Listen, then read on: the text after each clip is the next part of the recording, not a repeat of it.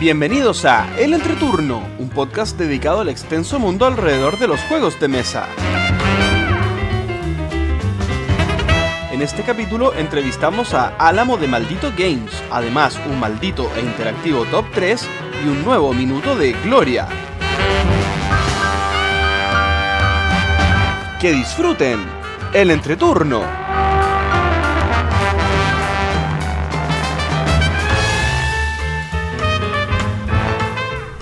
Hola, ¿qué tal amigos? Mi nombre es JP Gloria. Y yo soy César. y estamos comenzando el capítulo número 82 de El Entreturno. Estamos grabando el viernes 28 de febrero el capítulo que saldrá el martes 3 de marzo. ¿Cómo no, están chicos? No. El 10. El capítulo que saldrá el martes 10 de marzo. Porque estamos grabando de Muy anticipado, es verdad. verdad. Sí. verdad. Sí, yo también me- ¡Demonios! tres capítulos de la nueva temporada y tres errores al inicio. Pero no importa, ya corregiré. La cuarta es la vencida, La cuarta es la vencida. Oye, yo, yo pido disculpas porque estoy con muy poca voz y probablemente en el transcurso del programa la vaya perdiendo aún más. Que yo la otra semana me voy a Puerto Montt unos días eh, y César estaba complicado en grabar los primeros días, así que adelantamos un poquito la grabación. César tiene la culpa. Eso es lo que quiso decir Gloria. Siempre tengo Y la aprovechamos que hoy grabamos más temprano para tener una sorpresota después con una entrevista que se viene más ratito. culpa. Gran invitado. Es correcto. ¿Y qué ha sido de nuestras semanas, chicos? O nuestra semana, Hoy sí. Bueno, yo, a pesar de que hay muy pocos días desde que grabamos hasta hoy, eh, llevo 20 partidas y dos juegos con tres partidas. Eh, Así que vamos bien. Y probé dos jueguitos eh, que tenía muchas ganas. Por- probé Porto. Porto es un juego de la editorial Mevo Games eh, que fue uno de mis cinco más esperados de ese en 2019. Era un juego muy liviano. Sabía que era muy liviano. La editorial se dedica a juegos livianos. Y la verdad es que me sorprendió gratamente. A pesar de que tenía expectativas en él, las cumplió bastante bien. Eh, es un juego muy liviano en que tú o robas cartas o construyes edificios en la ciudad de, de Oporto. Y construyes los edificios bajando dos cartas y dependiendo del color y del número de las cartas, qué tan grande eh, es la construcción que vas a hacer. Porque si bajas un 2 rojo y un 1 azul, puedes construir un edificio azul de dos pisos, do- dos pisos de un edificio azul o un piso de un edificio rojo. Y tienes que ir cumpliendo como metas de colores, como hartos desafíos chiquititos y vas ganando puntos de victoria por lo que construyes, pero también por las estructuras que habían abajo de tu construcción y por las que hay lateralmente. Entonces la puntuación es muy simpática, un juego muy liviano, pero muy divertido y me gustó muchísimo este Porto. Lástima que no mi copia sea probablemente la única que hay en Chile, pero eh, recomendadísimo si es que tienen la opción de adquirirlo. Y el otro juego que le he dado ya tres partidas eh, es el Everdell. Ah, es verdad. Sí, este juego que tiene un árbol hermoso de combos de cartas, que no es un tipo de juegos que a mí me agrade tanto. Pero a medida de que le he ido dando más partidas, me ha ido gustando mucho más el Everdell. Eh, igual me ha gustado mucho más de a tres jugadores que de a cuatro. Y dicen que de a dos, incluso dicen que de a uno es el juego perfecto. Que, que el solitario que tiene Everdell es una maravilla. Eh, eh, al final es un juego también un manual sencillísimo donde en tu turno o bajas una carta pagando el coste o, eh, o ubicas un trabajador en el tablero para activar eh, un beneficio o para cobrar puntos de victoria o pasas de estación de año. Porque creo que lo único que no me gusta de este juego es que eh, yo puedo estar en eh, otoño y otro jugador puede estar en primavera. Entonces, el término de juego es diferente para unos jugadores y otros, y de repente tienes que estar 15 minutos esperando que un jugador termine el juego y eso. Pero, ¿sabes qué? A pesar de eso, que es un punto que a mí no me gusta mucho, en dos partidas que se ha dado que eh, alguien se ha demorado mucho en finalizar el juego, la diferencia en puntuación es mínima. No necesariamente el jugador que se ha demorado más ha sido el que ha ganado. Y eso del balance del juego es algo que destaco mucho porque existiendo tantas cartas diferentes con millones de combos que es imposible explicarlo en una partida. Tú tienes que jugarla para entender como la profundidad de los combos y la diferencia que hay. Eh, me llamó muchísimo la atención que encontré muy bueno que fuera balanceado el tema de los puntos de victoria. Es un juego al que le tengo bastantes ganas. Puedes ir el día que quieras a mi casa a jugarlo Perfecto. porque debería, o sea, funciona perfectamente. No lo he probado, pero dicen que funciona perfectamente de dos jugadores, así que podrías irlo a probar ahí. ¿Es necesario el árbol? No, para nada. Y siempre se arma. Eh, por ejemplo, yo ayer tuve una partida de Verdel y solamente eh, hice la mitad del árbol. ¿Por qué? Porque la parte de- el tronco del árbol te sirve para dejar las cartas y las cartas las enfundé.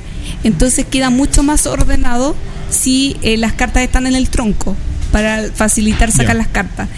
Pero hay unas cartas que van en el segundo piso del árbol que no se ven si tienes el árbol, a menos que le compres una, unas hojitas en 3D eh, impresa en 3D, que hay como unas hojitas como para hacerle una plataforma al árbol. Ya. Pero yo ayer las saqué del tablero y la- las puse en un costado para que se viera más fácil. Y sí, el último nivel del árbol es entretenido porque te dice que cuando cambias de una estación, sacas el, eh, uno de los trabajadores y ganas X beneficio. Entonces está como la simbología y te queda más claro y se ve lindo. Pero el árbol podrías evitarlo. Ya, ¿Y la calidad del, del, del, del troquel del árbol es buena? No tanto.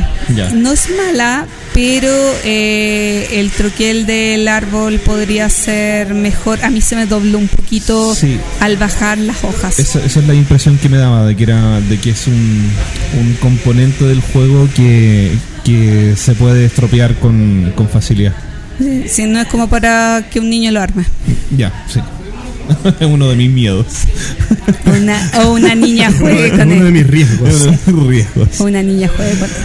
Ya, bueno, mi semana lúdica, a pesar de que no he jugado tanto, ha sido bastante ajetreada. Porque por un porque fue de planificación, por como lo comentó y lo compartió la semana pasada Don JP. Eh, el Magic, siempre el Magic, un juego en el que uno tiene que planificar la estrategia antes de jugar, no solo llegar y jugar. De hecho, eh, con mi grupo de mi grupo de, de, de juego, en los que están incluidos Víctor Hugo y Pablo, eh, modificamos las reglas del formato. Ya vamos a jugar Pioneer, que en el fondo son una, unas últimas ediciones, que JP es es lo que se está metiendo, pero es diferente. ¿Por qué? Porque nosotros nos pusimos límites con respecto a la rareza de las cartas. En el Magic tú puedes tener cuatro copias de cada carta, ¿ya? Nosotros dijimos no, porque las cartas que son que tienen más ventaja, generalmente son las que terminan siendo las más caras, eh, de repente están muy rotas, ¿ya? Entonces dijimos, una rara- las rarezas son comunes, infrecuentes, eh, raras y míticas. Dijimos, una sola carta mítica, una copia de las cartas míticas, puedes tener todo el mazo con cartas míticas, pero solo una copia de cada una. Dos de eh, raras, tres infrecuentes y comunes puedes tener las cuatro copias. Entonces, vamos a jugar una liga en la que tenemos que jugar tres jugadores al mismo tiempo. Y todos tienen que jugar con todos, pero en combates de tres. O sea, O sea, es, como un mini commander. Como un mini commander. ¿Ya? Sin comandante. pero comandante, pero en el fondo es un, un multi, multijugador. Multiplayer. ¿Ya? Pero tenemos que publicar el mazo el día eh, lunes. Entonces todos tenemos derecho a ver el mazo de todos los otros contrincantes y lo único que podemos modificar es el sideboard para el torneo completo. En el fondo armamos un meta súper estricto, ¿ya? Eh, y también armamos la, nos dimos la posibilidad de hacer una un- unas modificaciones con respecto a, lo que el meta nos ofrece. En eso, en eso ha estado mi, mi gran parte del- de la semana. ¿Ya?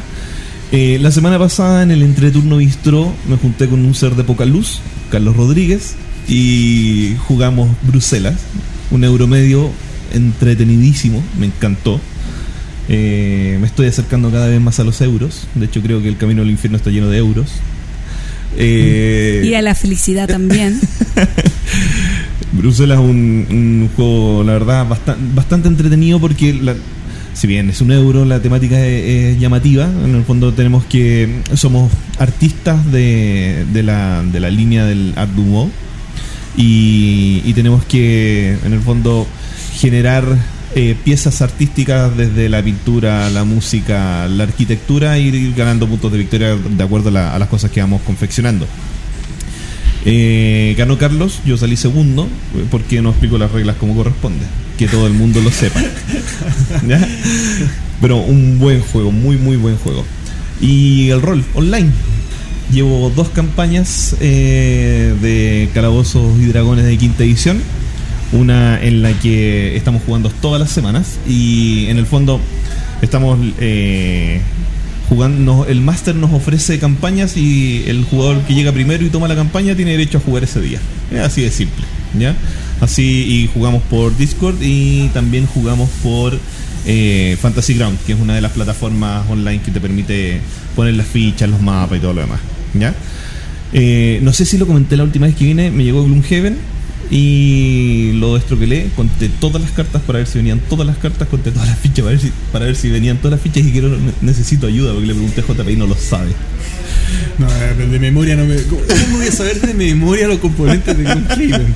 Es que ahí en, el, en la traducción en español, no sé si será por falla de, de- de traducción o, o- o efectivamente me faltan fichas. Hay unas fichas en las que dice que son 10 fichas del 1 al 5 salen en las imágenes y de la A a la E. No sé si serán 10 fichas y me faltan del 7, del 6 al 10 o son 10 fichas porque son reversibles. No son como fichas de, de posicionamiento Uy. de, A mí me pasó el otro día que no encuentro una pieza. No sé si no viene porque no revisé el manual o cuando la destroquelé estará en, en algún lugar de la casa.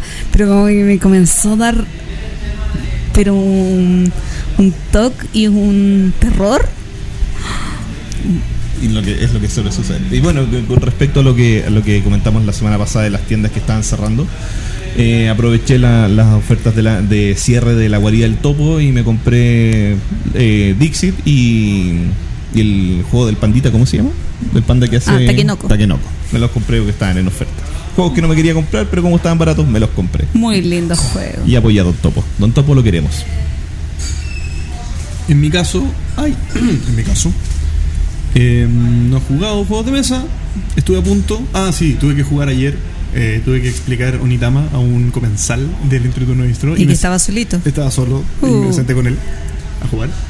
Así que jugué Onitama, pero no cuenta porque estaba trabajando. Así que. No, que, Pero lo, que cuenta es que él volvió hoy día con un amigo. Vol- volvió hoy a jugar Onitama Y justamente. jugó Onitama. Exactamente. Sí, así que tuvo buen efecto. Y. No, pero he estado armando mi mazo Mono Blue de Pioneer para. de Magic. He estado en eso. Y hoy terminé de armarlo. Encontré las cartas que me faltaban. Pero escuchando las reglas que impusieron los amigos de, de- de César, no podré ser parte de la liga porque tengo tres copias de una mítica, así que quedo fuera, absolutamente. ¿Vas a ir a jugar a entre juegos? Yo creo que sí. Voy a ir a jugar entre juegos porque tienen una liga, o no, no sé si es liga, creo que hacen torneos sueltos de Pioneer. Que Pioneer es una es un formato que hace eh, hace legales todas las ediciones de Ravnica en adelante. Desde el 2014. Claro, una cosa así, es como más o menos así. Y se supone que es un eh, que nunca rota, que siempre es así y todas las ediciones que vayan eh, saliendo se van Se añadiendo. incluyen al meta. Claro, se van añ- añadiendo a la- al, al pool de cartas que se pueden y tienen obviamente algunas cartas que están baneadas, que no sirven para el formato. Claro. ¿ya? Así que eso, porque claro, jugar estándar, si bien que estándar es el formato que va rotando, ¿cierto? El Sí. formato que, si bien no es el más caro, es el más caro a la larga, porque mantenerte en estándar eh, es y el que requiere más tiempo. el que requiere más tiempo, más estudio y, y es más difícil. Entonces, claro, me, me traté de meter en un formato que fuera más amigable al, al ingreso Y, a tu, y a tu estilo de vida actual. y a mi estilo de vida actual. Sí, Había eh. el otro que me gustaba también es Pauper. ¿Mm? Pauper. Pauper es entretenido. Que es de cartas solo comunes. Claro. Y Cartas también que está fueron bastante comunes en interesante. algún momento. Bastante interesante está ese formato, pero me decidí por Pioneer porque es más es más masivo aquí en Chile. Hay En todos lados lo juegan, así que es Sí, más fácil. Es que es más versátil que el estándar, porque en el fondo tiene un, un pool de cartas mucho más amplio y, y los mazos al final en el estándar son todos iguales. Es como Claro. que tu, tu sideboard está hecho para enfrentarte con el tipo al momento que te sentís frente de él. Es como, bajo una tierra, ah, va a jugar esto. Es- no, no me gusta. Sí, eh, es mucho meta, mucho meta y Ujú. Pioneer, claro, por último tiene más selección, entonces hay más variedad y muchas más, más estilos y, y temas. Así que eso ha sido de mi vida. anuncios. Y el primer anuncio que se me había olvidado poner en la pauta es que recuerden que tenemos el concurso para ganarse un azul vitrales de cinta, gentileza de Asmode Chile, eh, para el territorio nacional de Chile. Y excepto Antártica y las islas raras de Chile Pascua, Juan Fernández. Islas raras. No, porque la isla de Chile está espero, que, incluida. espero que no nos escuchen ahí. Islas raras. Ya, y eh, también un Sagrada, gentileza de Vir Américas.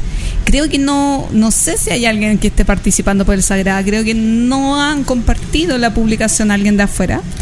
Así que invitación a eh, compartir la publicación del programa. Esto va eh, es hasta eh, en el primer capítulo de abril vamos a decir quién es el ganador o la ganadora de estos dos jueguitos. Así que ese era mi primer anuncio. Mi segundo anuncio eh, lo va a hacer César. Claro, yo me voy a hacer cargo de, de los anuncios de ahora en adelante. No, bueno, en este capítulo solamente. Eh, la verdad es que el, mundo lúdico en Chile se está moviendo a pasos agigantados. Las redes sociales se están haciendo presentes y tenemos dos canales de YouTube que vieron la luz la semana pasada. ¿Ya? Bueno, para ustedes la semana pasada, pasada, pasada. Eh, primero, Ludum Town, que eh, es una una extensión de, de la productora Trébol, que son los encargados de hacer el Ludum Fest. Eh, es un programa, es un, un, blog de conversación donde Felipe, nuestro entrevistador, se, se juntó con sus amigos y empezaron a hablar de, la, del- de sus experiencias lúdicas y cómo, cómo se han acercado a los juegos de mesa. ¿ya? pasaron desde el Monopoly, Gran Santiago, Ludo, ajedrez a, a lo que están jugando ahora. Ya la verdad es que un, nivel de producción bastante bastante bueno, ya y la verdad a mí me gustó mucho el programa, se los recomiendo. Ludum Town. Un pequeño detalle ahí, dependiendo de cuánto sa- cuando salga este capítulo y cuando salga lo de Ludon Town. eh, mañana grabamos un capítulo especial del 8 de marzo, Día de la Mujer, donde estaremos con la Cami de Corruptia, la Carolina Baltra de Juguemos Más Cerca y con la Ketty de Jugando con Ketty. Así que podrán vernos en YouTube pronto. Como lo hemos dicho, Chile, los representantes más poderosos de la industria son estas chicas. Ya, Así que ahí van a estar con el pobre Felipe sufriendo. El otro canal de YouTube es eh, Calabozo Lúdico, ya de, comandado por, por Miguel Suárez, que es el, el autor de Rodentia, un juego, un prototipo que está en desarrollo. Eh, es un canal de, de YouTube ya Eh, en el que la, la primera edición desglosaron y mostraron eh, Just One ya hicieron el el, el, la- el setup, la demostración del juego y el unboxing del, del juego. Y la verdad estuvo bastante entretenido también. Lo, lo importante de, esto es que mostraron el juego como tiene que ser jugado. Dos personas que tenían experiencias en, en el mundo de los juegos de mesa y dos inexpertos. En el fondo le mostraron el juego a dos personas que no, no están vinculados o no están tan acostumbrados a jugar. Entonces eso la verdad es que genera una, genera una, una expectativa diferente por cómo, por cómo se muestra. La verdad estuvo bastante, bastante entrete. ¿Ya? Y otra cosa, aquí no, no me acuerdo si lo comentamos antes en, la, en anuncio o no. Hay otros dos canales que se abrieron en el mes de febrero que igual eh, están recién partiendo y sería interesante que le echen un vistazo a unos lentes de mesas eh, en YouTube y uno más uno es dos. Como para que si no tienen nada que mirar en YouTube y quieren conocer nuevos canales chilenos de juegos de mesa, porque ya hablamos de la Matatena en YouTube, que es recomendadísimo Sí. ir a ver a Zapata y sus expresiones faciales y a Laura. Así que eso quería agregar a los anuncios. faciales. Es que Zapata pone caras tan Sí, simpáticas. es muy, es- es muy es muy expresivo. expresivo. Sí. Bueno, los dos son muy expresivos. Sí. Eh, otra cosa es que salió la segunda edición de Curruf, el juego de, de Witting Play, del autor el Chilo Varela, eh, para que estén atentos a, a, la, a, la, a la venta de, este, de este producto que es de una excelente calidad. ¿ya? Un juego también de producción nacional, ya está a la venta en Planeta Loseta y en, en Warpy. Y esta semana, bueno, mañana para nosotros, eh, se va a hacer el, el primer testeo público abierto de Exer, era un juego del, del estudio del, estudio de diseño de Quimera, ya que ya lo habíamos anunciado en, la- en las redes del entreturno. Sí, para que estén atentos a todas sus redes sociales para, para que los sigan y, y vean qué, qué otras cosas van a aparecer de ahora en adelante. Bueno, y siguiendo con algo que mencionó recién César, eh, tenemos una, una información, una primicia para invitar también a toda la gente que está aquí cerca del Entreturno Bistro. Vamos a tener el lanzamiento o el relanzamiento o el lanzamiento de la segunda edición del juego Roof que acaba de mencionar nuestro amigo César. Y esto va a ser aquí en el Entreturno Bistro O sea, por eso Chilo me pidió tus datos. por eso Ah. Chilo te pidió mis datos, pero me terminó contactando Álvaro. Ah, Eh, el juego Roof será relanzado aquí en el Entreturno Distro el día sábado 14 de marzo. Anotarlo en la agenda. todos- Anotar, todos lo agendar. apunten. Eh, la hora va a ser. Ay. Está todavía por definir, puede ser las 4 o 5 de la tarde, pero más o menos alrededor de esa hora después del almuerzo los estamos esperando para que puedan. eh, Gloria pone cara de, de De que no puedo ir. de no poder. eh, para que vengan a darse una vuelta al entreturno bistro. Los que participen van a tener un interesante descuento en la carta. Así que solo para las personas que participen del evento van a ver, van a, van a gozar de un descuento. Así que para que vengan a apoyar el lanzamiento y a probar esta segunda edición que está muy bonita de Curruf. Y a probar cositas ricas. sí. Bueno, yo quería comentar que, que, que es raro, no sé cómo decirlo, pero estoy eh, ayudando, colaborando eh, a hacer eventos a, con Asmode Chile. Entonces, eh, vamos a estar publicando eh, cuando hayan eventos. Igual hicimos un grupo de eh, WhatsApp, eh, por si acaso alguien está interesado, que solamente de anuncios de eventos. Porque la idea de lo, eh, la, idea que tiene Asmodee con este tipo de eventos es fomentar el euro medio duro. No mm, no la no la cartera de juegos familiares como Just One, Duel y todos esos juegos, sino como un, un- juego que es un poquito más pesado a la hora de jugar. Así que eh, cualquier van a haber eventos en marzo y en abril, así que ahí estaremos avisando cuando pase alguno. La entrevista.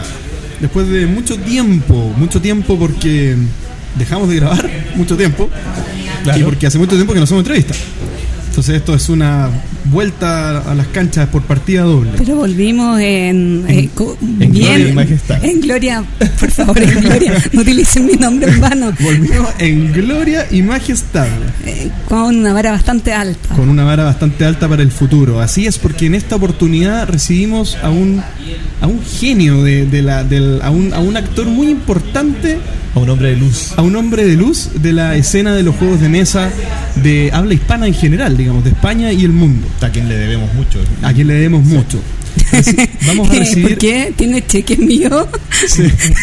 De hecho, lo mencionamos en el, en el capítulo 80. Le tenemos Sí. Sí, tuvimos largos minutos dedicados a él. Claro. Es verdad. Eh, bueno, est- estamos recibiendo en esta oportunidad al fundador y CEO de la editorial de Sevilla, España, Maldito Games. Me refiero a Francisco Álamo.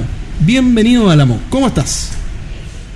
Bueno amigos, como les contaba JP, vamos a entrevistar a Francisco Álamo, pero lo que dijo JP ocurrió el viernes 28 de febrero y vamos a publicar el capítulo el 10 de marzo.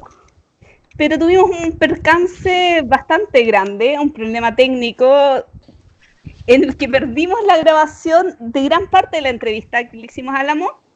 Así que hoy jueves 12 de marzo vamos a retomar esto eh, y no va a ser publicado obviamente el 10 de marzo. porque no tenemos viajes en el tiempo, a menos que... Álamo, ¿nos puedes prestar un anacrony para viajar en el tiempo y publicar la grabación antes? No hay problema, te puedes traer una grabación del futuro si quieres. Muy bien. Después tengo que irla a devolver, eso sí. No sé cómo lo mm. voy a hacer. Así, así que eh, esta, este capítulo va a ser muy extraño porque va a tener una parte de una entrevista que está grabada posteriormente a la siguiente entrevista y a todo el otro contenido del programa. Pero bueno, así es la vida y agradecerte nuevamente. Ya nos aguantaste un capítulo y ahora nos tienes que aguantar en la me tienes que aguantar en la repetición. Hola Francisco, ¿cómo estás?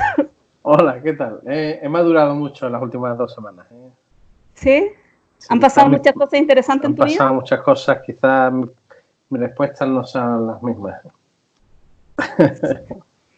Eh, sí, eh, es fuerte eso porque es increíble cómo cambió el mundo en dos semanas. Pues sí. Pero aquí, sí. bueno, sí. En España está bastante complicada la cosa. Y a propósito de cómo cambia el mundo, la primera pregunta es, ¿cómo ha cambiado tu mundo, Francisco, desde el 2015 hasta ahora? Eh, tú, ¿Cómo eras el 2015? ¿Qué jugabas? Eh, ¿Cuánto jugabas? ¿Cuáles eran los juegos que más disfrutabas? Pues en 2015 teníamos ya el club y jugaba, la verdad, jugaba bastante en los fines de semana, algunos días entre semana también. Y jugaba, pues, no sé, a lo que solía jugar todo el mundo que le gustan los Eurogames, ¿no? En esa época. Pues típico agrícola, caverna, salió al poco. Mmm, también los juegos, el Tichu, por ejemplo, que me gusta mucho. Juegos, no sé, hay muchos juegos que, me gustaban, me siguen gustando. De hecho, a día de hoy, casi la mayoría de los juegos que más cariño le tengo son juegos que jugaba antes de tener la editorial.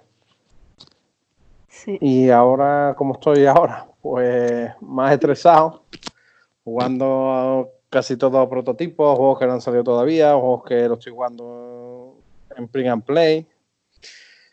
Pero bueno, contento también del trabajo que hemos hecho entre mucha gente y, cómo están las cosas.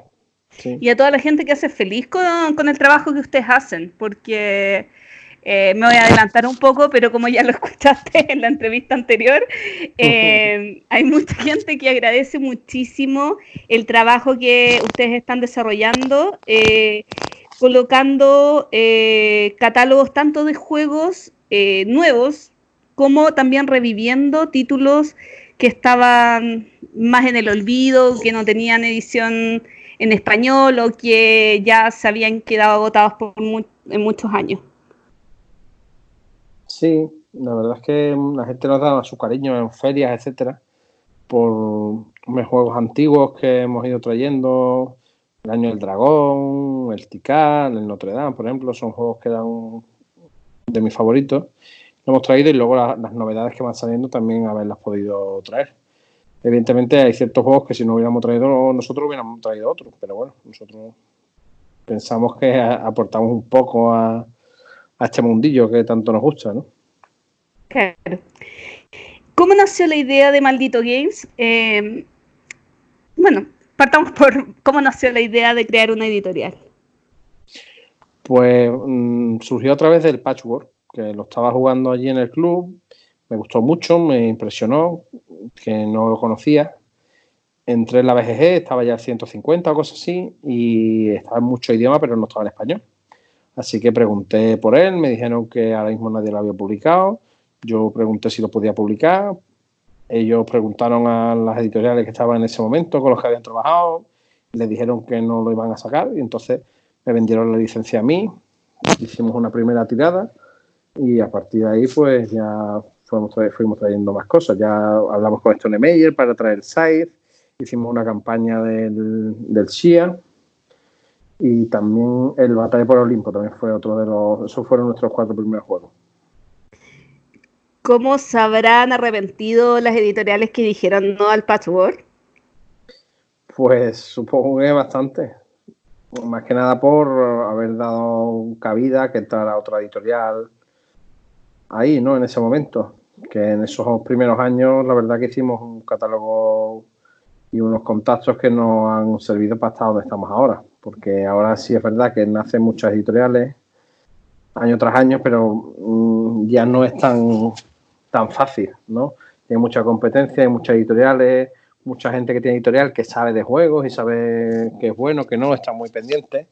Es más complicado conseguir un juego ahora que lo, como lo era hace cinco años, que prácticamente ibas a Essen y casi todos los juegos estaban allí, todavía nadie se había interesado por ellos y ya los juegos que iban sonando pues ya se iban interesando a la editorial, etcétera. Había mucho más margen y ahora no, ahora muchos juegos salen en español desde que sale el Kickstarter, salen la edición en inglés a la vez que en español. Eso está muy bien para el consumidor porque tiene los juegos antes, tiene muchísimos más juegos castellanos y aparte el precio, pues muchas veces mm, está, como hay tanta competencia, pues se controla un poco más. Por lo menos en nuestro caso nosotros intentamos poner unos precios ajustados que sean razonables para lo que estamos ofreciendo. Claro, y también saber que un título va a salir en español eh, te hace disminuir esa ansia por tenerlo tan rápido en inglés y esperarte porque estamos hablando de que los tiempos también han mejorado bastante entre que sale la edición, como la primera tirada a la tirada en español, en la mayoría de los casos. Sí, nosotros juegos como por ejemplo los de Stone Meyer, los de Portal, eh, juegos así de empresas grandes lo tenemos prácticamente a la vez. O sea, a lo mejor el inglés sale y al mes lo tenemos nosotros en castellano. Y en el peor de los casos, que algo salga en Essen y, nosotros lo hagamos, en como máximo seis meses suele estar ya en castellano por aquí. Entonces, por allá, sí. por acá unos nueve, diez, Bueno, pero no, poco a poco. Cada vez vuestro mercado es más grande y eso hace que se envíen cada menos tiempo o se pueda plantear enviarlo desde la fábrica directamente. Nosotros algunas veces hemos enviado desde la fábrica, por ejemplo, el Winspan, que si tenía mucha más tirada, se ha enviado directamente desde fábrica. Sí, lo cual fue. Bueno, no duró mucho tampoco. ya, porque el Winspan la verdad es que no ha durado nunca. Ya llevamos tres o cuatro tiradas y la verdad es que vuelan. Qué bien dicho eso. Sí, es verdad. ¿Cuántas, veces has tirado la misma broma? Pues no lo he hecho queriendo, ¿eh? esta vez ha salido, ha salido sin querer, que es lo más gracioso. sí. Yo no te creo. Yo creo que en las pautas de marketing de Jamie está bromas que lanzar como un Whispan. Es genio es lo que le falta a Jamie, porque es que lo hace todo, lo tiene todo súper cuadrado. Vamos, espectacular cómo trabaja ese hombre. Hoy sí, eh, sería interesante escuchar eh, de parte de una, o sea, de alguien como tú, eh, contar un poco cómo es él, porque uno lo ve siempre desde afuera tan encantador, tan guapo, él, perdón, lo dije, bueno, ya lo he dicho varias veces, pero además es súper encantador. hasta, le entiendo lo que dice en inglés. Sí, sí, eh, yo lo he visto un par de veces y la última vez, este verano, tuve, hicimos un brunch allí con él y con sus socios. Y la verdad que, para empezar, que un trabajador nato, que le escribes un email un sábado y, te contesta a los 10 minutos. Ahora que se ha echado novia, supongo que tardará un poco más en contestar, pero antes era, era brutal. Y luego las ideas que tiene y lo bien que gestiona el marketing, cómo tiene organizado. Nosotros nos manda un, como nos manda el, la fecha. En esta fecha voy a anunciar que existe el juego. En esta fecha empieza no sé qué. En esta fecha se le coge. En esta fecha quiero los archivos. En esta fecha empieza la producción. En esta fecha no sé qué. Está todo súper cuadriculado. La verdad que es un placer trabajar con él. Sí, es que más allá de sus juegos, eh, y de lo dedicado que es al tema del arte, de la materialidad, de todo, es, eh, es todo, toda la marca que le impregna. Eh, no, es súper impresionante el fenómeno detrás de él. Bueno, Pero no estamos para hablar de Jamie, estamos para hablar de ti. Ah, Bueno, Jamie tiene más que hablar que yo, pero bueno. sí, sí, pero no, te, no hablo español, entonces no puedo. bueno, Y además tiene novia, así que no, ya descartada de mi vida. ya, bueno, eso nada es irreversible, ¿eh? excepto la muerte. Eh, en la pauta, eh, ¿cómo se creó eh, o cómo se ha ido eh, evolucionando la línea editorial de Maldito Games? Que se tiende a pensar a medio, medio pesadito o, o- o ya ha derivado a eh, cualquier juego que realmente vaya a ser bueno. Nosotros ha derivado ya a juegos buenos. Es cierto que a mí lo que me gustan son los Eurogames, entonces yo considero que un juego bueno generalmente suele ser un Eurogame. Por ejemplo, a mí me cuesta mucho un juego de miniaturas, a no ser que sea un juego de miniaturas, pero que sea mixto. Por ejemplo, el Chia tiene miniatura y es, temático, pero no deja de tener un, un componente ahí de estrategia y de gestión importante. Por ejemplo, el Tainted Grail también, aunque lleva miniaturas, a mí un juego tipo miniaturas más típico miniaturas de pegarse, etcétera, me cuesta más saber si es bueno o malo. Por eso quizás no lo hemos sacado tanto, aparte de que suelen ser más costosos, ¿no? Que no es lo mismo hacer una inversión de un juego que vale 30, 40 euros que un juego que vale 90, 100, 120. Y como muchos de esos juegos de miniaturas son de Fantasy Fly y ya trabajan, son de Asmodee, así que es complicado.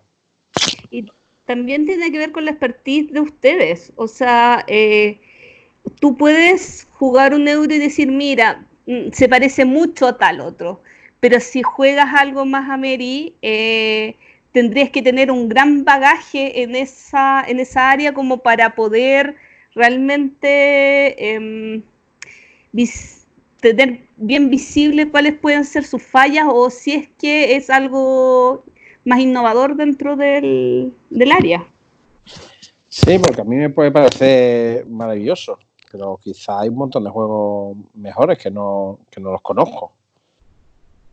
¿Sabes? Yo sé, cuando me pasa a lo mejor muchas veces me enseñan juegos infantiles, pues que yo ya es que no sé lo que quiere un niño, ¿sabes? Entonces me enseñan juegos de, no, y esto buscamos aquí, levantamos y está, y digo, vale, esto, esto es divertido, no es divertido, un niño quiere jugar esto o no, no, ¿sabes? Me cuesta. Sí. ¿Cuáles crees que han sido los principales hitos que han marcado la historia maldito? Pues yo creo que el ser los paneles de Stone Meyer, por ejemplo, fue el hito, bueno, aparte de eso, conseguir el patchwork. El Kickstarter que hicimos del Chia, que hicimos un Berkami aquí en España, que funcionó bien y, y así sacamos este, este segundo juego.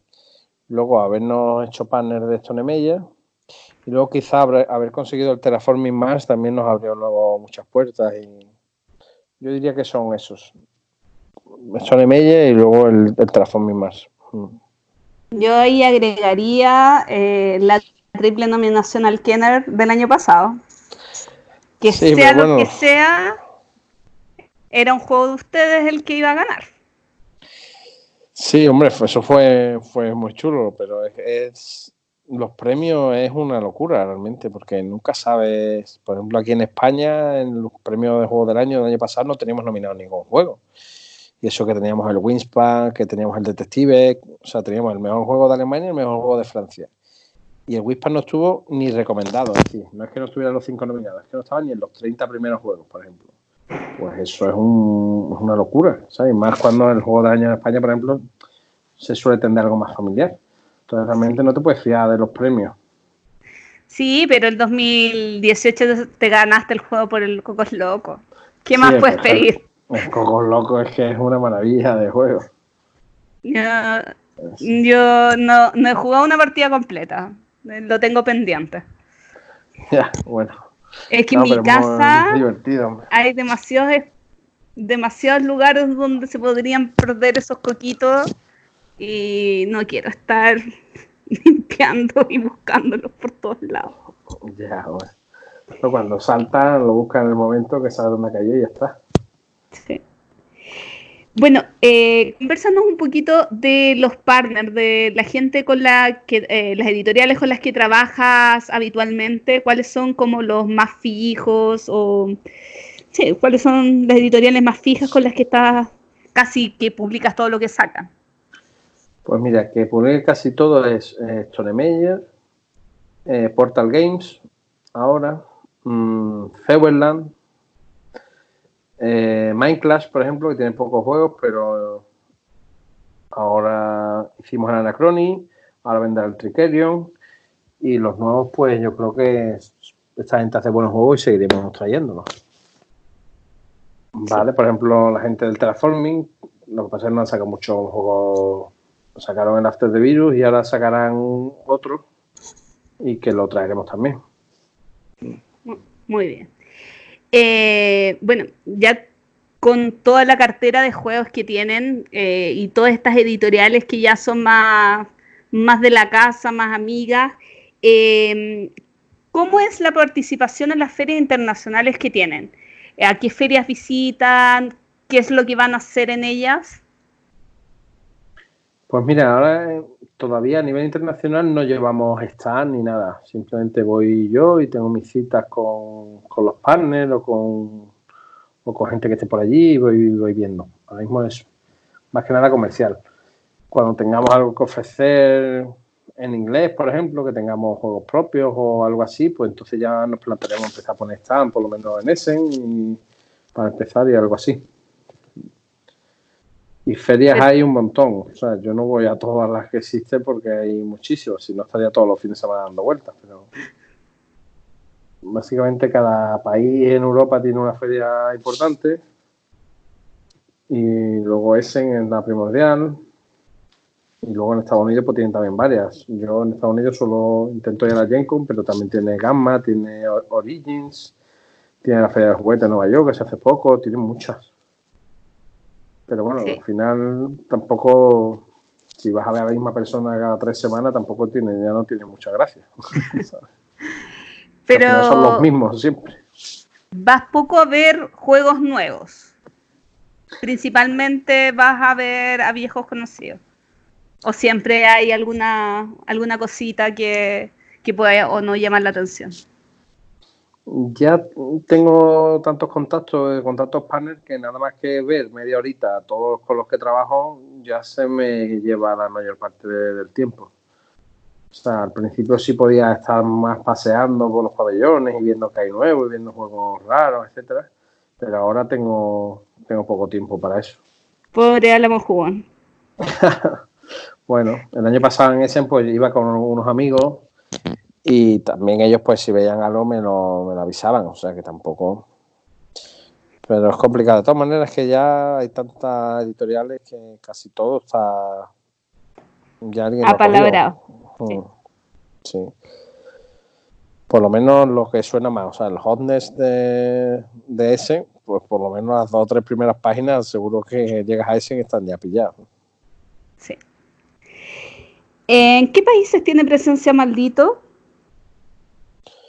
Pues aparte de España, en Sudamérica funciona mucho Chile, también México y los demás países pues también también van pidiendo. Nosotros distribuimos a tiendas directamente desde aquí o bien a través de Devir. También le vendemos a Devir, o sea, Devir Chile, Devir América y ellos hacen distribución allí por nosotros. Y también otras otras distribuidoras también quizá en otros países como en Argentina.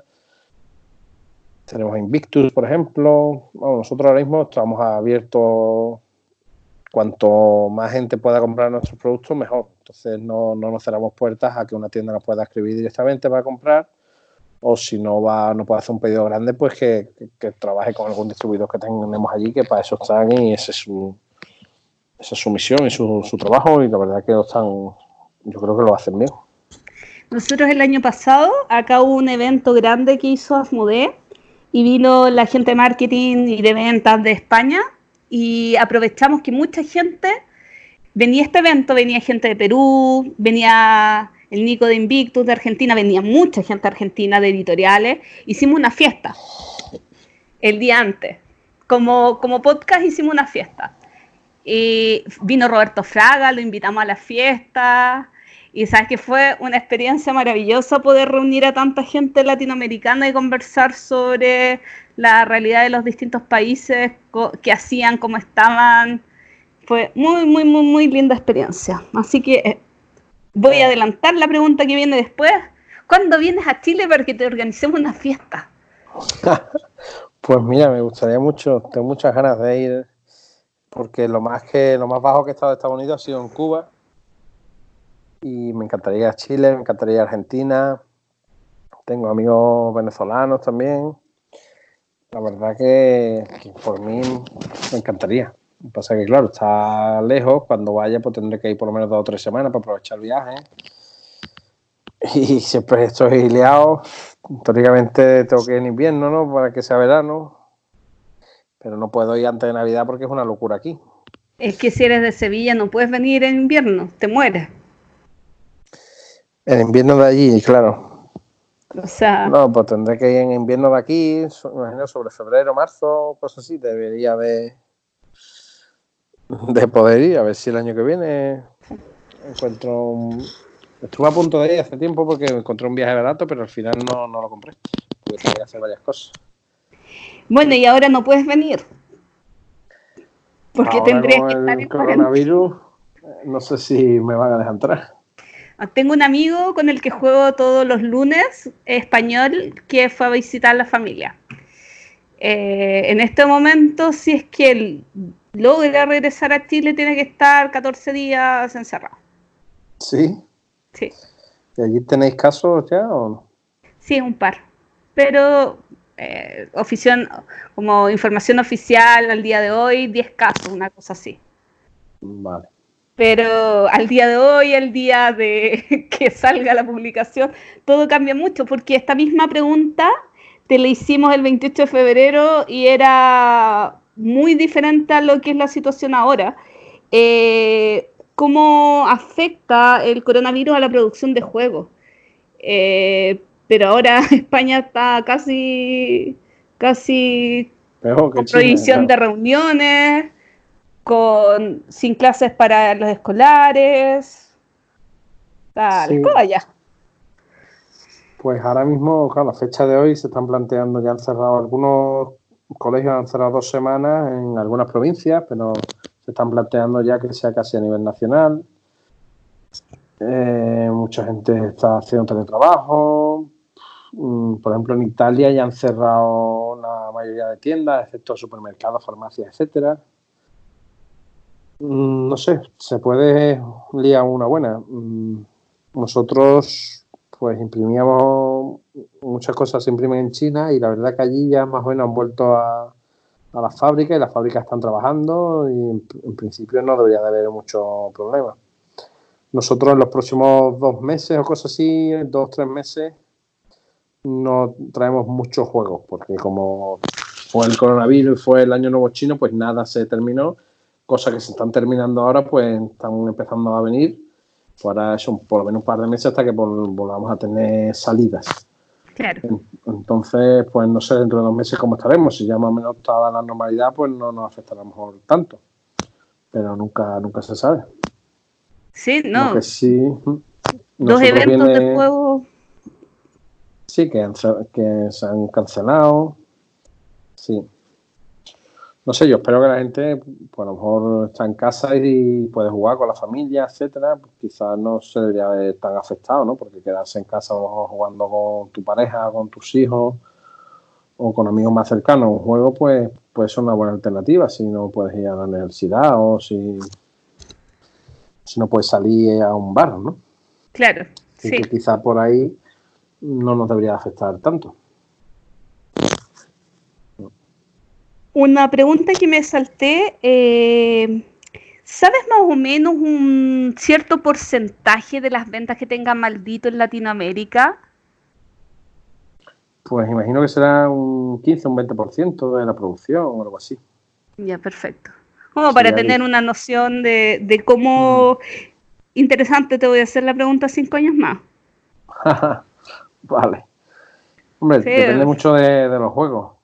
¿no? Porque hay juegos, quizá el mercado no es igual todavía. Claro.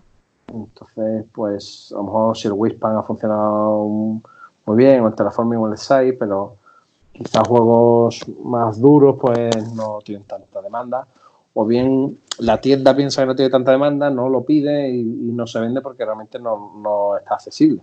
Es que muchas veces no sabes qué es el, cuál es el problema.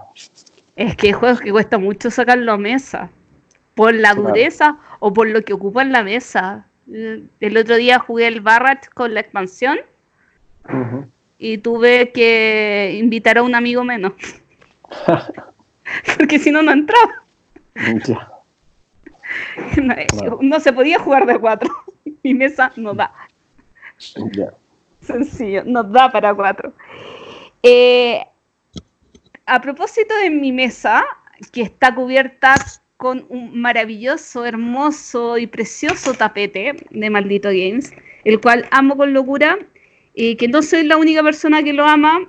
El otro día me escribió una amiga que se compró uno y me dijo, oye, sé que eres la única persona que va a entender esto, y me mandó una foto que le había, se había comprado un tapete.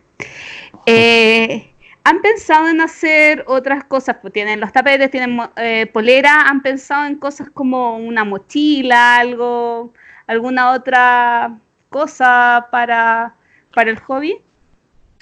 Pues alguna vez hemos pensado en hacer mochilas, por ejemplo, pero no sé, tampoco es nuestro no sé, no es nuestro fuerte tampoco. Hay otras empresas ya que se dedican a eso, o hacer fundas, o a hacer un montón de cosas. De momento tampoco podemos hacerlo todo. Entonces, lo primordial son buscar juegos buenos y luego si eso ya no sobra tiempo, pues ya pensaríamos en hacer, hacer otras cosas. Pero tampoco, por ejemplo, a día de hoy no creo que aportásemos mucho haciendo la decimoquinta marca de fundas que hay en España o no sé. Y las, las fundas, o sea, las fundas no, las bolsas de juego, el problema que tienen es que suelen estar hechas en China y las cremalleras suelen ser muy malas. Entonces, si nosotros las fabricamos y las vendemos y alguien se rompa la cremallera, mm, nosotros como marca que tenemos ahora mismo, tenemos prestigio y la gente confía en nosotros, pues nos sentiríamos obligados a cambiarla, ¿no? Y si vendemos un- una mochila y ahora tengo que mandar una nueva, recoger la antigua, sabiendo que las cremalleras esas se rompen, que yo compré un cajón flamenco, por ejemplo, y, y rompí la cremallera el primer día, pues no creo que sea muy buen, muy buen negocio. Me rompe el corazón, pero entiendo, entiendo la postura. Seguiré feliz con mi tapete y con los kilos y kilos de toallita húmeda que le tengo que comprar para limpiar los especialmente cuando destroquelo algo y cae toda esa ese polvillo de del troquel, Hmm. pa- limpiar el tapete, pobrecito, sufre tanto.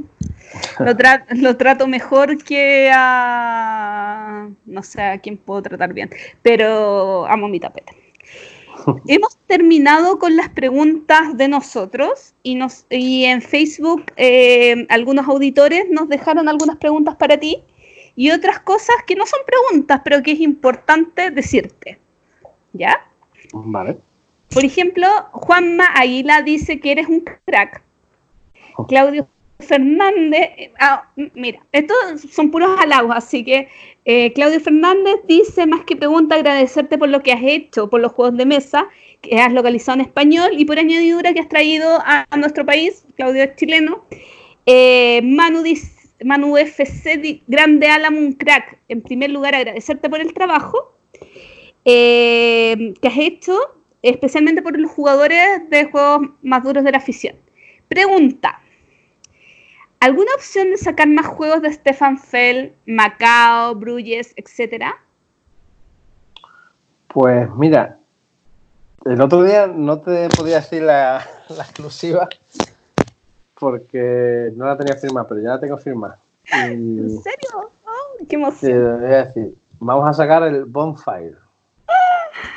Oh, me has hecho muy feliz.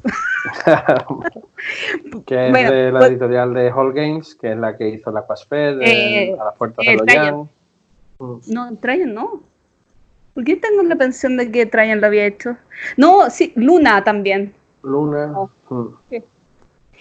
Oye, eh, es que fue muy chistoso. ¿Podemos contarle a la gente esto? Cuenta lo que quieras, claro. Eh, que cuando grabamos esta pregunta, Álamo contó, o sea, lo dijo, y yo dije, ¿el del nombre raro o el que es parecido al castillo de Borgoña? Porque en ese momento yo sabía que Fel iba a sacar este año dos juegos. Eh, pero el de Castillo de Borgoña es de Alea y el otro no, te- no me acuerdo. Pero tenía un nombre rarísimo. Y como que él dijo, ah, como que dudó que- cuál es el del nombre raro. Y como yo al día siguiente, al subsiguiente, vi la noticia de que iba a salir otro juego de Fel y dije, ah, no, este, este sí que es, este sí que es. Así que me has hecho muy feliz. Confirmándolo por fin. Eh, Fel tiene un lugar muy grande en mi corazón. Sí, a mí también me gusta, es de mis favoritos. O si no, el, el- mi autor favorito. Sí. Sí, perdón, queda impactada. Sí, eh, en fin, perdón, perdón este lapsus, pero es, es que cada vez que pienso en Stefan Fell y lo feliz que me hace, eh, me has hecho muy feliz. Ya, volvamos a la pauta mejor. Eh, Sonido Real dice, mi pregunta es si tienen planes de mandar poleras y tapetes a Chile. Y después dice, Álamo, te amo. Pues los tapetes y las poleras están en la distribuidora para quien los quiera comprar. Entiendo que quizá por tamaño y por envío, pues no habrán llegado tantos allí. Pero disponibles están. Si la tienda, la distribuidora los quiere comprar y venderlos allí, nosotros estamos encantados de venderlos, claro. Por lo tanto, so- so- Sonido Real tienes que ir a catetear a David Chile y decirle queremos los tapetes de maldito. O comprarle directamente a la tienda de maldito juntándote con hartos amigos porque igual es harto bulto un tapete. Sí, es complicado, sobre todo porque creo que enviándolo a Sudamérica tiene que ir caja por caja. Que no puedes pagar eh, un envío que tiene tres bultos y te cuentan los pesos, sino que tienes que pagar tres envíos. Tienes que pagar un envío por cada caja y ese envío es, independiente de los demás. Cuando vendemos a tiendas sí es más fácil porque ellos juntan varios pedidos de varios distribuidores, lo meten en un barco y se lo llevan en palés y les sale más barato, pero la página web de Maldito, por ejemplo, sí está preparada para que puedas comprar desde allí directamente y te calcula los gastos de envío, pero claro, son gastos de envío grandes. Porque lo mínimo que cuesta un paquete allí son 30-40 euros. Pero tranquilo, que es la realidad que los que compramos afuera estamos acostumbrados. Aunque ahora el euro ha subido ta- bueno, tanto, tanto, tanto, tanto en Chile, que, que mejor no hablemos de temas tristes. Oye, eh, César Bocanegra, que es mi compañero de podcast, que en este momento no nos puede acompañar porque están trabajando JP y César, pregunta, ¿me puedes enviar una polera XXL? A lo que le puedes responder que hay XXXL. Pues yo, como usuario de poleras XX, yo sin problema. Quiere cuando te manda a ti algo, yo se lo incluyo sin problema. Que recuérdamelo y yo te pongo la. No, sí, lo, lo bueno de esta pregunta es, es decir que salvo para las tallas de mujeres, que ahí es un reclamo que tengo, eh, hay poleras XX, muchas L hacia arriba. Sí, sobre todo en, en negro sí hay hasta 4XL. ¿Ves, César? Puedes tener la polera que quieras, solamente tienes que medir bien, entrar a la página de Maldito, ver la tabla de conversión para saber cuál es tu talla perfecta. ¿Le dije lindo? Sí, ¿Sonó como comercial? estuvo muy bien. sí. Esa era la idea. Ya. Vamos que quedan hartas preguntas todavía. Eh, Andrés Tapia dice, siguiendo con la línea de clásicos que editas en, que edita en español maldito, ¿qué es lo que viene? ¿Existe la posibilidad de sacar eh, Gran Austria Hotel apelando a la calidad de clásico descatalogado? Y por seguir con la lógica del programa, un top 3 de los juegos favoritos de Álamo. Vale, el Gran Austriatel, pues la licencia pertenece a Asmodee Y en, en caso de que Asmodee no lo quisiera, supongo que SD, que fue el que lo sacó en español, tendría prioridad. Entonces, de hacerse una reimpresión, que imagino que será pronto, supongo que será o bien Asmodee o bien la propia SD la que lo hará. Y si no lo quieren ni Asmodee ni SD y no lo quieren dar a nosotros, pues nosotros no, no hay problema. Ya hemos sacado con Asmodee Five Tribes y el, y el Black Angel, así que no nos importa. ¿Y tu top Y un 3? Top 3, pues la verdad que es complicado porque hay cosas en mi top 3 que me gustaría sacar y todavía no lo he podido sacar. Todavía no quiero dar muchas pistas. Pero, por ejemplo, a mí el Tichu me encanta. Ese sería mi juego favorito, no me canso, pueden ser a las 4 de la mañana, que si me pides un Tichu me quedo. O sea, ese no es- eso está por encima de la comida, del sueño, de todo. Eso el Tichu. Luego, juegos que me gustan, pues el, mm, te puedo decir más o menos por tipos, por ejemplo. De Party, el Time's Up, el que un party más me gusta. Luego Fillers, el Qbert, me parece muy bueno. Juegos para empezar en el hobby, pues el Stone Age me gusta para enseñarle a la gente, o el Aventureros al Tren, sobre todo la edición esa décimo aniversario, que era muy bonita. Luego Eurogames, el Notre Dame, probablemente es de mis favoritos también. Y ya, pues no sé, no sabría decirte. El viticultura también me, me gusta mucho, de jugarlo además con las monedas, eso, etcétera. Yo creo Es que todo con monedas mejora mucho. Claro. Luego hay otros juegos antiguos que me, me gustan mucho, pero claro, todavía estoy peleándome a ver si los consigo sacar algún día y no quiero dar, dar pistas. Sí, insisto con lo que dije hace un rato, es maravilloso. O sea, es que nadie, o creo que casi nadie rescata juegos viejos en español. O sea, y ni siquiera tan viejos, del 2015 hacia atrás. O juegos que fueron editados en una época que el mercado no era tan grande como ahora. Que no es un negocio bueno, ¿eh? porque se venden, se venden muy lento, al no ser novedad. Por ejemplo, el Trajano, el Año del Dragón. Por ejemplo, el Año del Dragón, cuando nosotros lo sacamos, estaban las copias de segunda mano 80, 100 euros porque no había. Y nosotros lo sacamos creo que a 43 euros PVP y la gente pues lo ha ido comprando, pero muy, muy poco a poco. Entonces yo entiendo que un producto que te va a costar sacarlo, que va a ir muy poco a poco, no es un producto prioritario en la para una empresa, ¿no? Nosotros que Pero somos mal jugones y gusto tiene la queremos- gente. Ya, que yo qué sé, el año del dragón es mejor que el 90% de los juegos que han salido este año, ¿sabes? Pero es como el cine, tú quieres ver la última película que se ha estrenado que está en Blu-ray y no quieres descargarte una película de, de los años 70, por ejemplo, aunque sea una maravilla. Álvaro Cáceres Medina, eh, después de mandar saludos, nos pregunta eh, si hay ya fecha de llegada para la expansión de Wingspan. Lo que ocurre ahí. Vale, Wingspan, la expansión salió y se agotó de, golpe.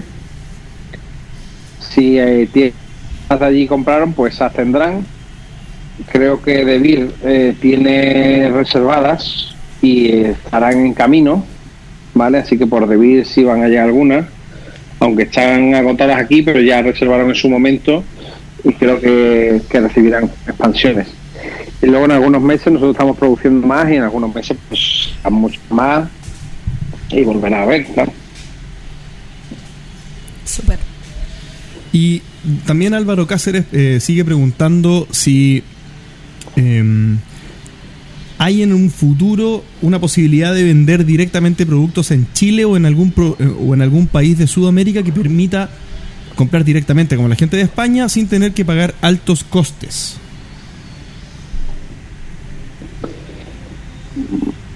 Nosotros todavía no tenemos intención de montar allí nada. Confiamos en los distribuidores y en las tiendas que ya están allí, que conocen el mercado, que conocen que conocen cómo funciona allí el, tejido empresarial. Entonces nosotros trabajaremos con ellos, enviaremos y distribuiremos a todo el que quiera, intentando ofrecerle buenas condiciones para que puedan con los gastos de envío y todo les salga bien y ganen dinero y, poder ofrecer el producto en, en, la mayor cantidad de sitios y tiendas posibles. Nosotros hacer allí una inversión, alquilar algo y ponernos allí a vender, eso todavía se me antoja muy muy lejano. Vale, lo que si ahora Chile se convierte en, en un consumidor de juegos de mesa al nivel de España, por ejemplo, pues claro que haremos algo, pero de momento prefiero confiar en la gente que, son de allí y trabajan allí y saben, cómo funcionan las cosas. Yo, por ejemplo, es que no tengo ni idea de allí cuánto cuesta un paquete enviarlo 24 horas a otro a otra parte de Chile, o a lo mejor es que no se puede 24, son 48, o que no, claro, desde, con ese desconocimiento no me quiero plantar allí e intentar, prefiero dedicarme a lo mío que buscar las licencias y crear los juegos y confiar en un partner que ya está allí, que conozca el mercado y que, que haga esa parte, que se lleve una comisión por ese trabajo que está haciendo, pero yo prefiero, de momento prefiero eso, sin duda. Fantástico. Oye, Gustavo Prieto Alvarado te felicita por tu trabajo y quiere saber si sacarán expansiones de Five Tribes en español. Pues de hecho, desde que imprimimos el Five Tribes, en ese momento ya preguntamos por las expansiones, lo que pasa es que no las estaban imprimiendo y no las pudimos sacar. Yo le he dicho ya que en cuanto ellos las impriman en inglés, que por favor que nos impriman a nosotros. Así que en principio nuestra voluntad desde el principio ha sido imprimir las dos expansiones en cuanto se pueda, pero todavía ellos no han impreso en inglés. Y disculpa, Entonces cuando se pueda lo, haremos. ¿Y esos juegos eh, podrían salir de España también por Devir o en ese caso saldrían por Asmodee? Pues depende, por ejemplo, el, Black Angel sale viene por Asmodee. Sale viene por Asmodee. Sí, porque ahí a la hora de negociarlo solo me dieron España. Sí, eh, sí, tengo información. Lo que es privilegiada, ¿no? Por supuesto. y y parte de la producción pues va directamente a de Chile y más que nada porque es su juego, ¿no? Es una licencia de una de sus empresas y pues en España decidieron que nosotros lo hiciéramos la, distribución, nosotros hemos hecho toda la traducción también y luego pues Asmodee Chile pues tendrá el juego allí en, la misma edición que la nuestra pues lo distribuirán ellos allí. Perfecto. Oye, mira, también Gustavo Prieto, que era el que preguntó recién, y a, este se le suman Mauricio, Dobringer y Checho, Yves y Claudio Fabián Torres, todos quieren saber por Trickerion. Además de Checho que pregunta por Arkwright, si es que hay alguna novedad al respecto. Trickerion debe estar aquí en julio, agosto, creo yo.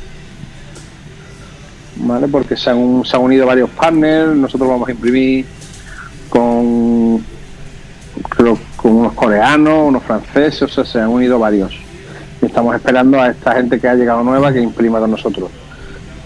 En principio, por lo que tengo entendido, se termina de producir mayo, junio y traerlo a España pues será eso, julio, agosto, septiembre o algo así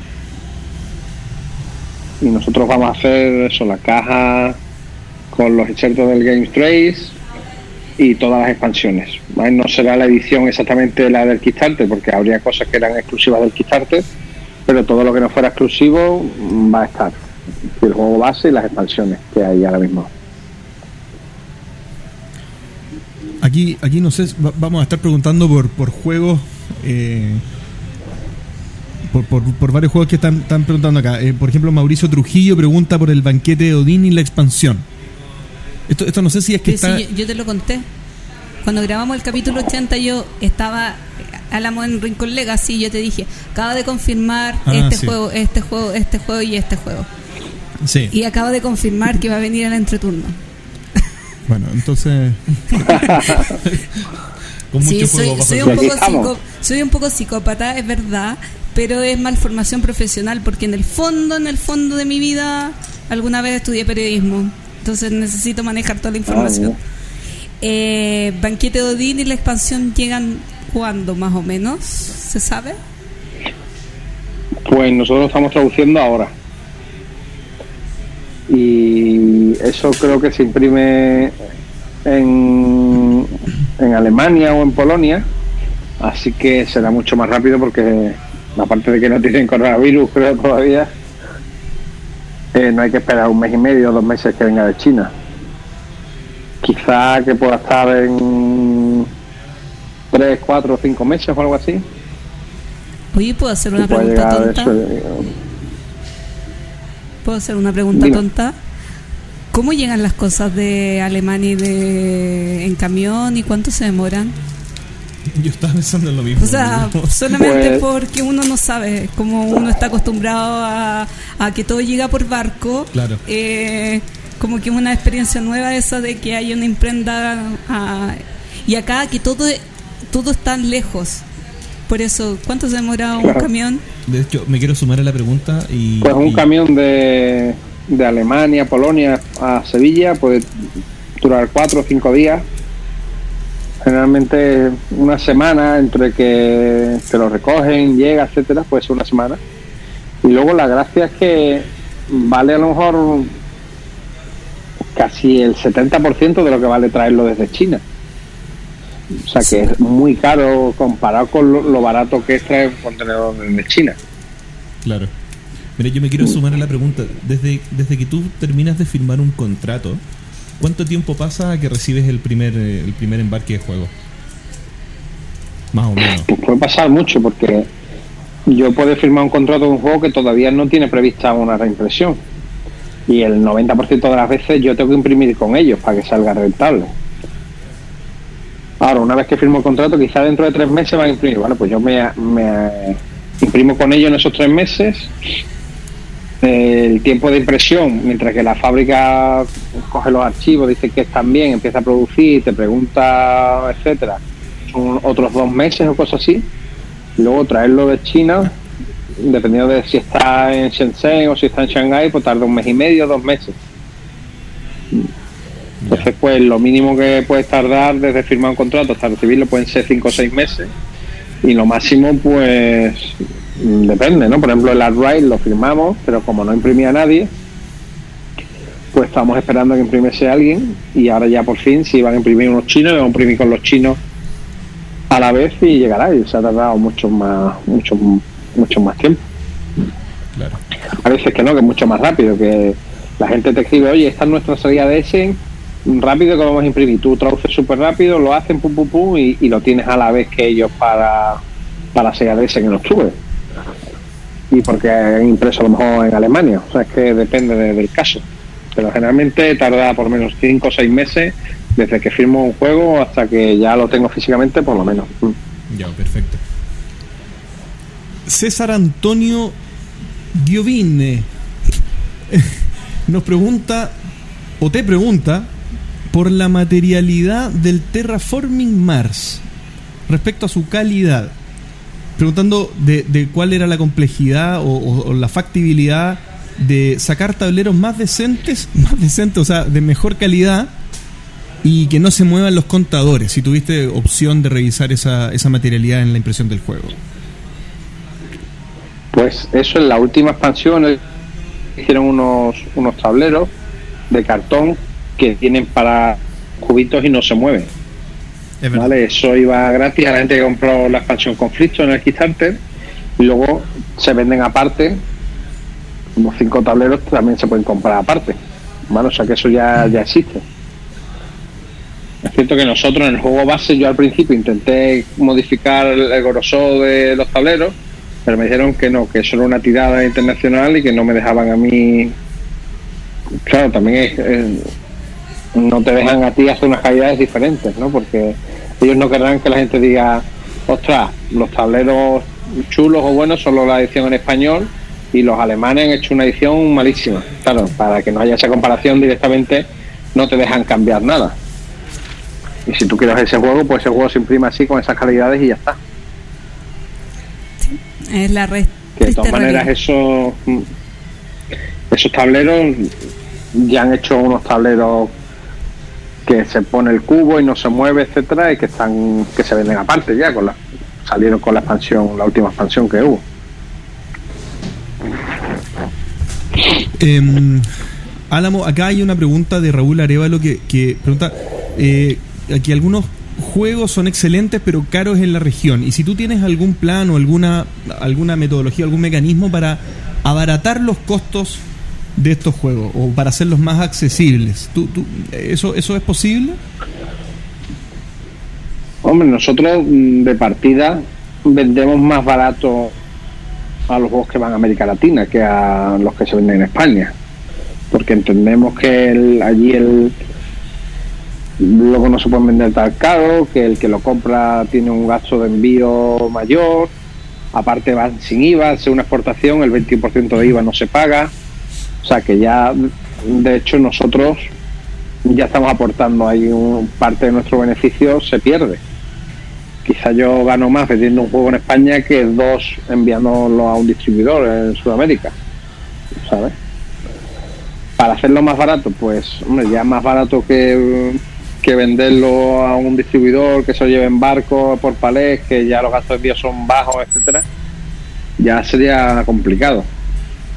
Sí. Claro, O- eh, si el mercado de- sube mucho, si el mercado es muy grande, imprimo mucha más cantidad y es más barato, etcétera, y a lo mejor en vez de que el juego de China venga a España y de España a Chile, pues puede enviar algunos juegos directamente.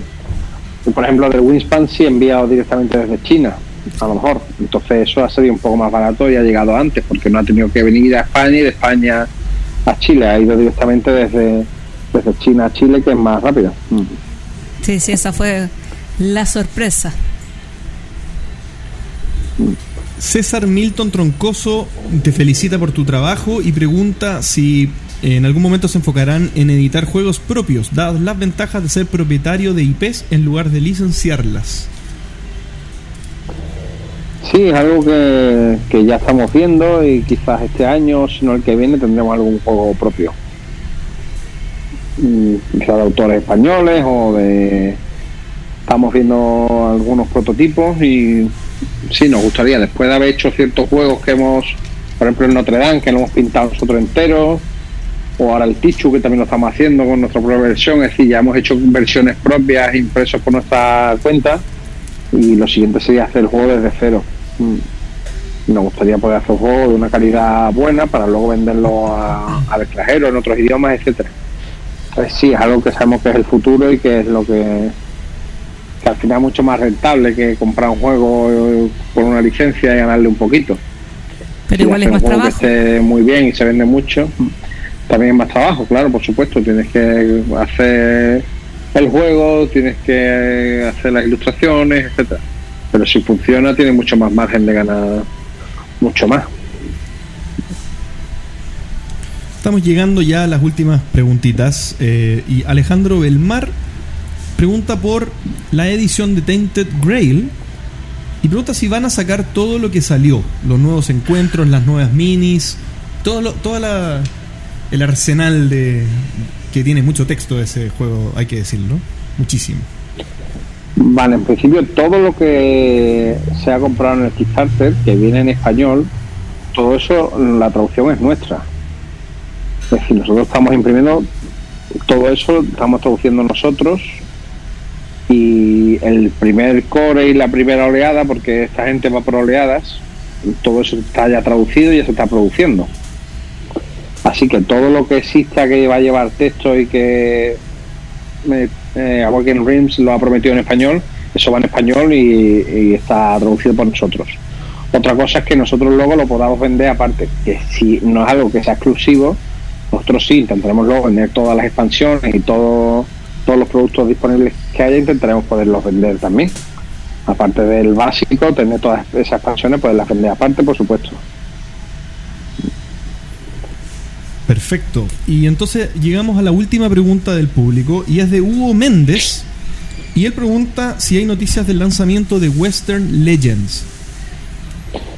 Western Legend, pues está también en- para recibirlo en cuatro meses, cinco meses, diría yo. Mm. Eso se viene bueno. Ese se viene bueno, ese se viene bueno. Eh, acá hay perfiles de jugadores diferentes en, en la mesa. Yo cuando vi lo vi en cuando lo vi en eh, análisis parálisis dije, oh, lo necesito. Yo cuando Con lo vi en cualquier parte dije, No no, lo- no, no lo lo necesito. Sí. Bueno, y la última pregunta, o no sé, o te vamos a dejar que tú, tú nos cuentes algo. ¿Tienes algo que contarnos o no? No lo que queráis preguntar, no, tampoco. Algo que me prometiste. Tengo que preguntarlo yo. ¿Cómo estamos mala? ¿Tienes alguna cosita que se pueda contar, que nadie más sepa, además de tus cuatro paredes? Ah, mira, te puedo decir un juego que vamos a sacar que todavía no hemos anunciado. Qué emoción. se llama- Pero no, no, no, no lo digas. Pero le estás preguntando. Ah, vale. Sí, si pero no, pues es que la emoción quiero quiero una pista para imaginármelo antes. ¿No? Venga. Es un juego que salió en Kickstarter. Ah, entonces no sé. Es un juego que tiene una mecánica de deck building, pero a la vez tiene un tablero. Deck Builder, tablero. No, yo no voy a saber. JP. No lo vas a ver, creo yo. Eh, de Builder, Bueno, tablero. es que. JP es el de los Kickstarter, igual que César. sea, no, yo- yo, yo yo me alejo de ahí. Es de piratas, pero de piratas en el futuro, dentro de 200 años. Pirata en el futuro. No, creo que no Bueno, es sé. el, No, tampoco. el Tortuga 2199. Ah, esta cajita. Es de cajita cafecita. ¿O no, no es café? Fue una cajita bonita. ¿No? Pues bueno, un- sí, es un, es un- bueno, un Kickstarter de- son unos rusos originalmente y luego la gente de de los campeones de Midgard son los encargados del idioma en inglés que hicieron un Kickstarter del juego y a mí eso lo hemos jugado y nos ha gustado, nos ha gustado mucho. Grey Fox Games fue los ¿Por que hicieron la edición en inglés, hicieron el, el Kickstarter. porque Y de ellos hecho sacaron. durante mu- muchas semanas fue estuvo en la hot list de la BGG. Yo tengo un. Ese. de- no, no, ¿por qué me voy a estar carrileando? Porque por algo no quise jugarlo cuando estaba. ¿Tenía roles ocultos o algo así? No. No, O lo estoy confundiendo con otro. Creo que lo estoy confundiendo con otro. No, es un euro- ¿Euro?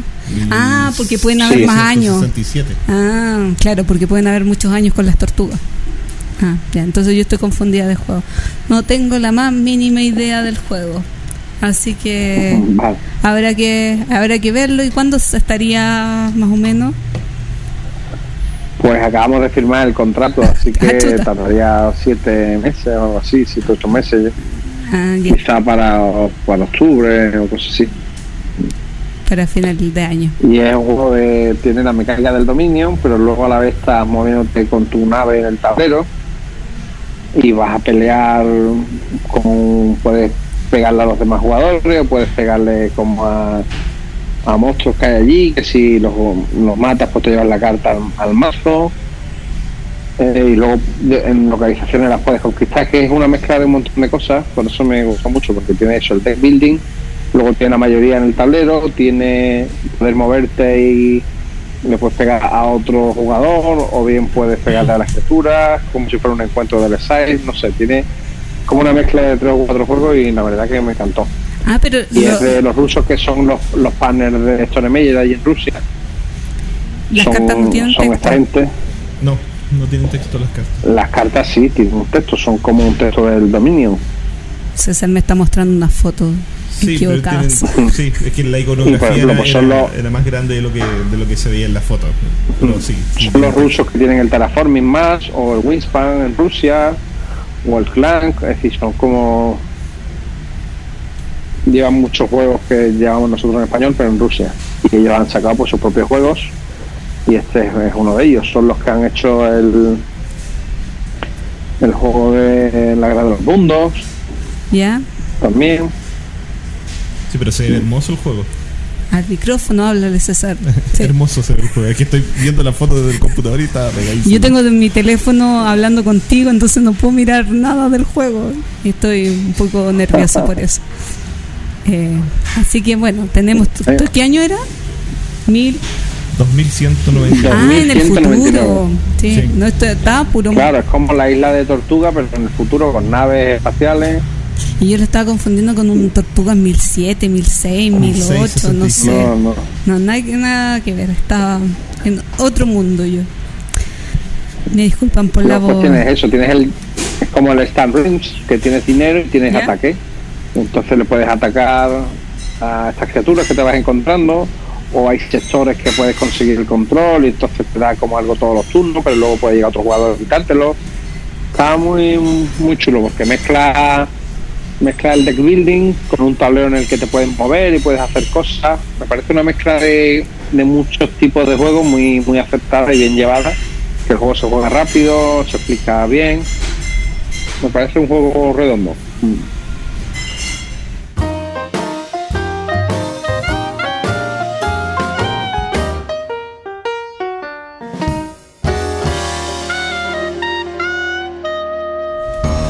Top 3. Y en esta oportunidad, un top 3 híbrido, muy dinámico, de un top 3 maldito. Bimaldito. Donde les vamos a maldito. contar nuestro top 3 de juegos lanzados por Maldito Games y además nuestro top 3 de los juegos que nos gustaría que fueran lanzados por Maldito Games. ¿Parto? Parte. Parto. Mi top 3 de mis juegos favoritos de Maldito Games.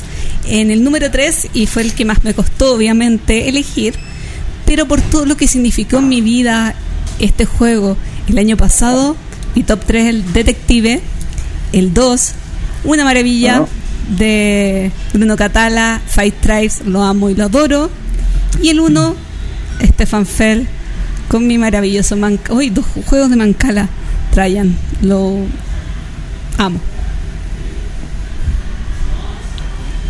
Era, era Sí, el esperable. Es uno de los que hay mucha gente que es su favorito. Sí, yo. Es que, ¿sabes qué me gusta el tema de Trajan? Eh, que tuvo una segunda vida con la edición de Maldito. Porque era un Fel bastante desconocido en algún en algún principio. Yo lo jugué por primera vez el 2011. Y desde ahí que me encantó. Y, y costó que saliera en español. Y ahora que por fin hay gente que le gusta. Soy tan feliz. Además, Trajano nació en Sevilla, nació en mi ciudad. Sí. Lo he escuchado un par de veces. Nació en, en Itálica, que es donde se grabó Juego de Tronos también. Sí, ahí no he ido. Tendré que ir. Ya, mi top 3. Winspan, el primero. El, bueno, es el, el 3. El segundo, Patchwork.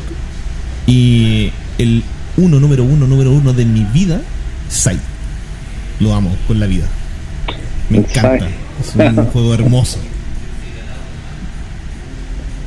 ¿Y qué expansión es la que más te gusta? Eh, lo- los vientos, la de los barquitos, no me acuerdo cómo se llama.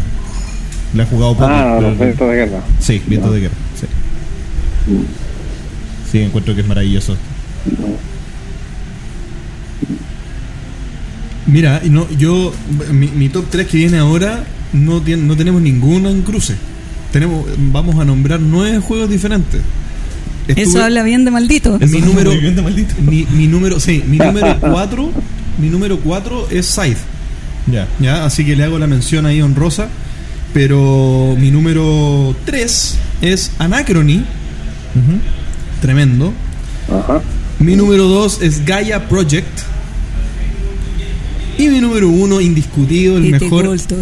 ¿Ah? Viticulture. No, no. Mi número 1, no Viticultura ha bajado porque no lo he jugado mucho tiempo.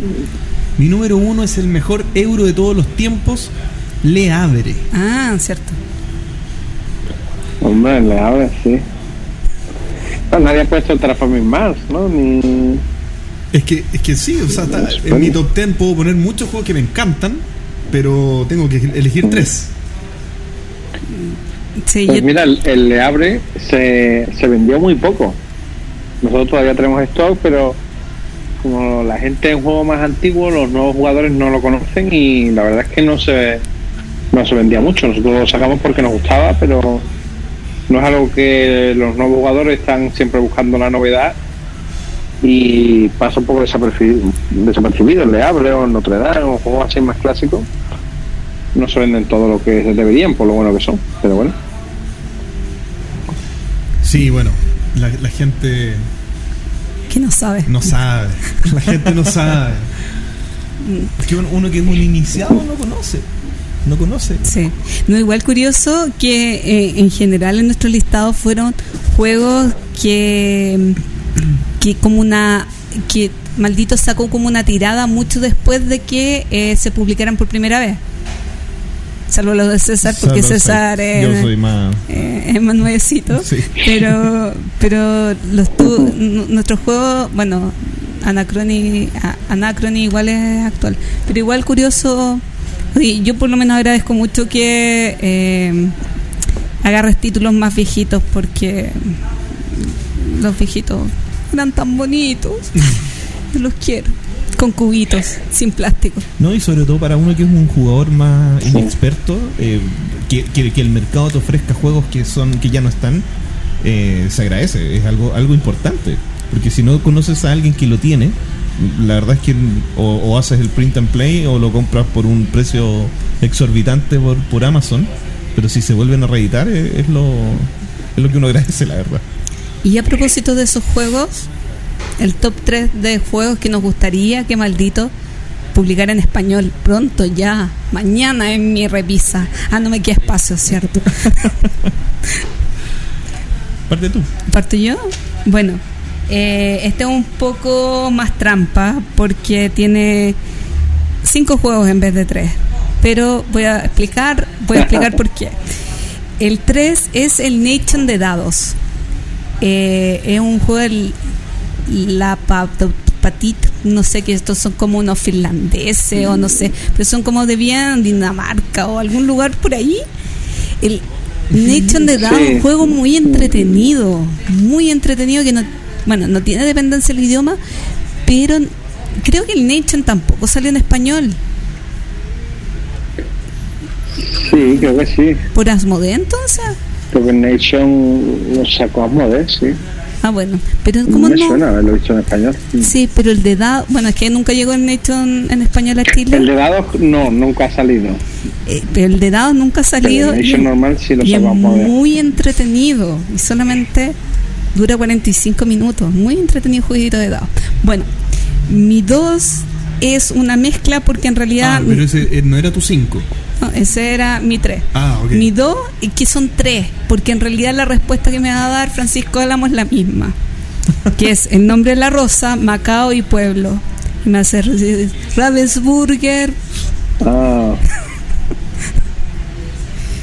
es que el nombre de la rosa y sí, el nombre Macao de la rosa.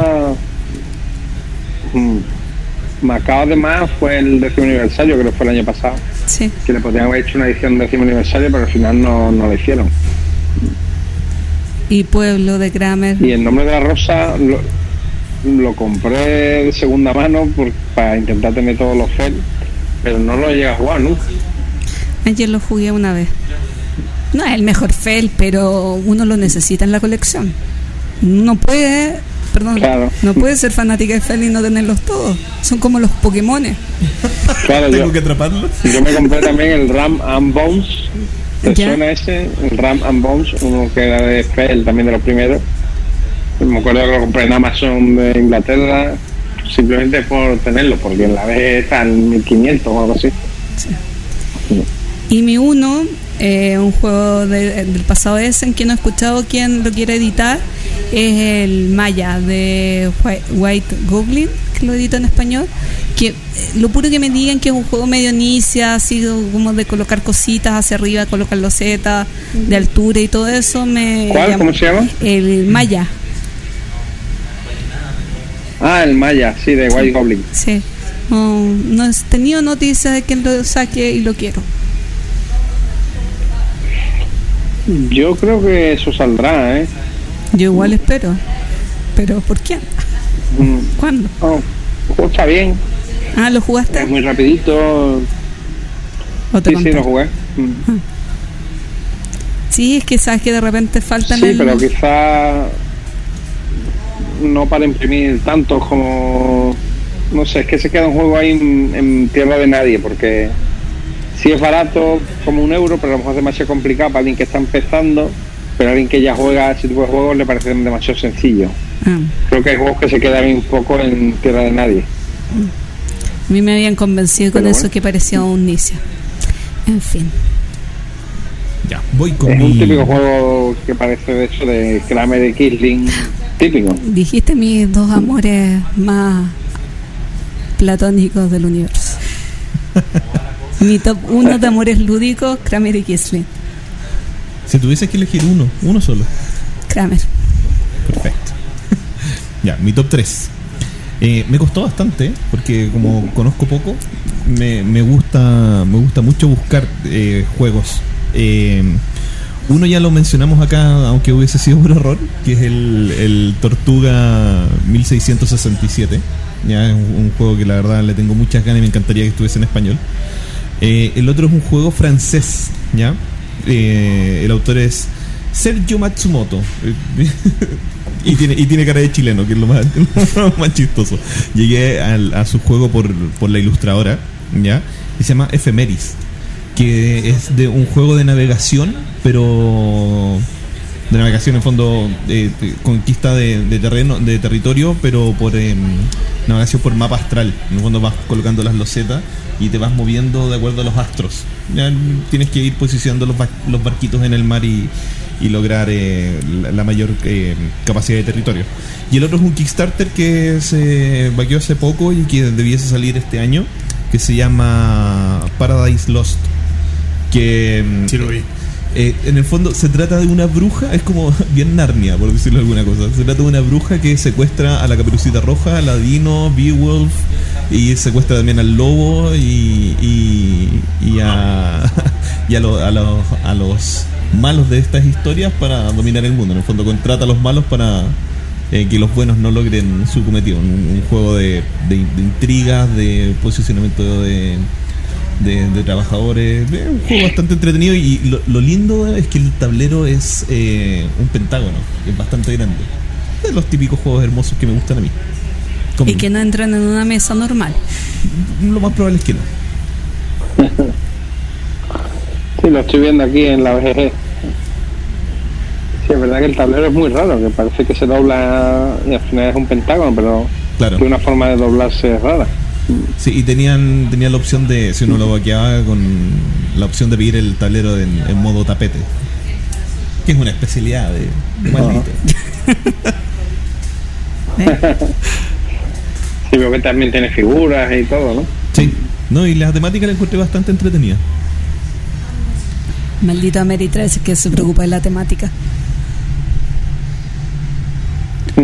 Bueno, voy con mi top 3, que tengo uno de. Por si me dicen algo. Ya lo tienen pensado sacar, estúpido. Entonces ahí puedo sacar mi número 4. mi número 3 es Virrey, Viceroy. Juego de cartitas, muy bueno, que se hace una pirámide de poder. ¿Pasó? ¿Sí? Ya. Sacatrus lo sacó en español. No importa. Mi número 2 es Seventh Continent. Es una ópera de exploración con cartas cuadradas que van formando una. Es una especie de Tainted Grail, pero con casi solo narrativa más que tanta mecánica de combate y cosas. Eh, y Suburbia.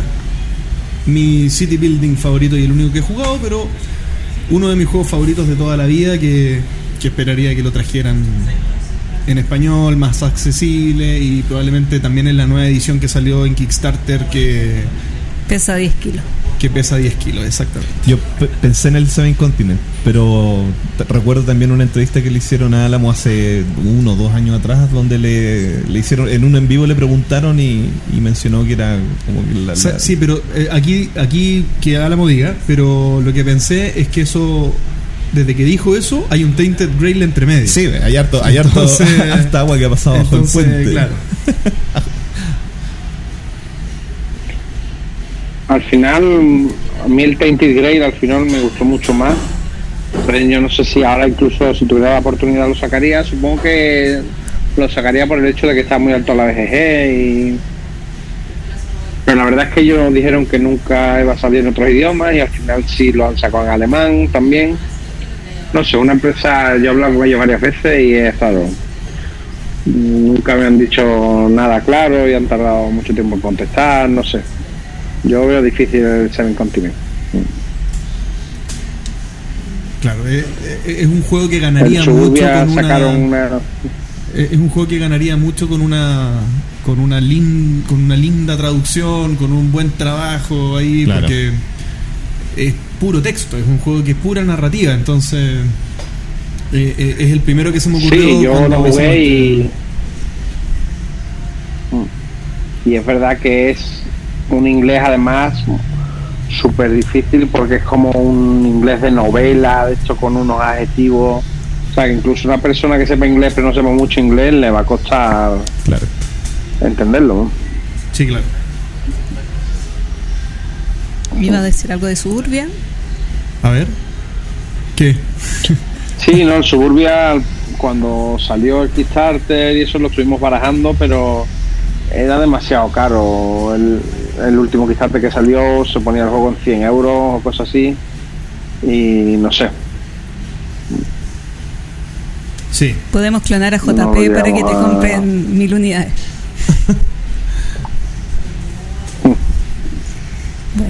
eh, parece que teníamos algo más por ahí. Gloria, ¿por qué no preguntas directo? Otro Porque me anuncio. da vergüenza. Además que estoy con poca voz. Me hace sufrir. ¿Alguna otra novedad? ¿Alguna otra cosita sorpresa por ahí? Que no hayamos puesto en nuestro top Algo que no esté en nuestro top 3 y que debería haber estado. Pues mira, el, un juego que creo que la gente no sabe todavía lo bueno que es, es La Isla de los Gatos. Un juego que salió en. Kickstarter y que llegará en junio, cosas así. Y es un, un euro bonito de, un, de unas losetas que vas poniendo como en un barco. Fue un Kickstarter que tuvo bastante éxito, pero como todavía apenas le ha llegado a la gente en inglés, etcétera, todavía no, no se habla mucho de él, pero yo le tengo mucha mucha confianza a ese. De hecho, ahora mismo tiene un 8,20 en, en la BGG. Sí, tiene una puntuación bastante alta. ¿Pero por qué de gato? ¿No puede ser una isla de Y La perros? gente que ya lo tiene. ¿Cómo? No puede ser una isla de perro. Tengo problemas con los gatos. Yo soy más de perros, pero bueno. Ya, a mí me gustan más los. Voy a tratar de perros también, pero maquetarlo bueno, pero es que los gatos, con, con perritos. los gatos venden más. Sí. Sí, los gatos siempre han vendido más. Qué terrible, ¿eh? Qué terrible. Está Tulu, los gatos y que Marte. Claro. Top 3 de temática que venden. Sí. El minuto de Gloria. A pesar de las ventajas que tiene Chile con respecto al acceso de juegos de mesa, eh, con respecto a- a- al resto de Latinoamérica, eh, ver todo lo que pasa en Europa y en Estados Unidos me provoca un hype que me cuesta mucho controlar. Esas ansias por las novedades, por probar ese juego del que tanto hablan, eh, la verdad es que enciende mi corazón y me hace soñar en comprarme inmediatamente todos los juegos del universo. Pero el problema es cuando llega el juego a mi mesa. Cuando leo las reglas, comienzo a jugar y termina la partida y mi corazón late sin mayor entusiasmo. ¿Hace cuánto que no me enamoro de un juego? Quisiera hablar con ustedes de cómo manejar la expectativa y hasta qué punto crear una gran expectativa sobre un juego daña a ese juego y a- también a tu vida como jugador de juegos de mesa. Es un hecho verídico de mi vida que estoy sufriendo, porque cada vez que espero, espero, espero, espero con desesperación un juego, me llega, lo juego y quedo como, buen juego, divertido, pero no me mato, no me enamoré. Y, y tú dijiste, ¿hace cuánto que no te pasa eso? ¿Y hace cuánto que no te pasa eso? Creo que el único último juego que me enamoré profundamente, juego medio pesado, fue el Foot Ten My Night, hace dos años. Dos años. Uy. A ver, eh, voy a partir yo, un tema complicado, así que me voy a, voy a ver qué, qué puedo decir. Eh, en general, yo creo que las expectativas siempre son peligrosas, tanto para los juegos de mesa como para cualquier cosa en la vida. El exceso de expectativas siempre te va a poner en una situación de o empato o pierdo.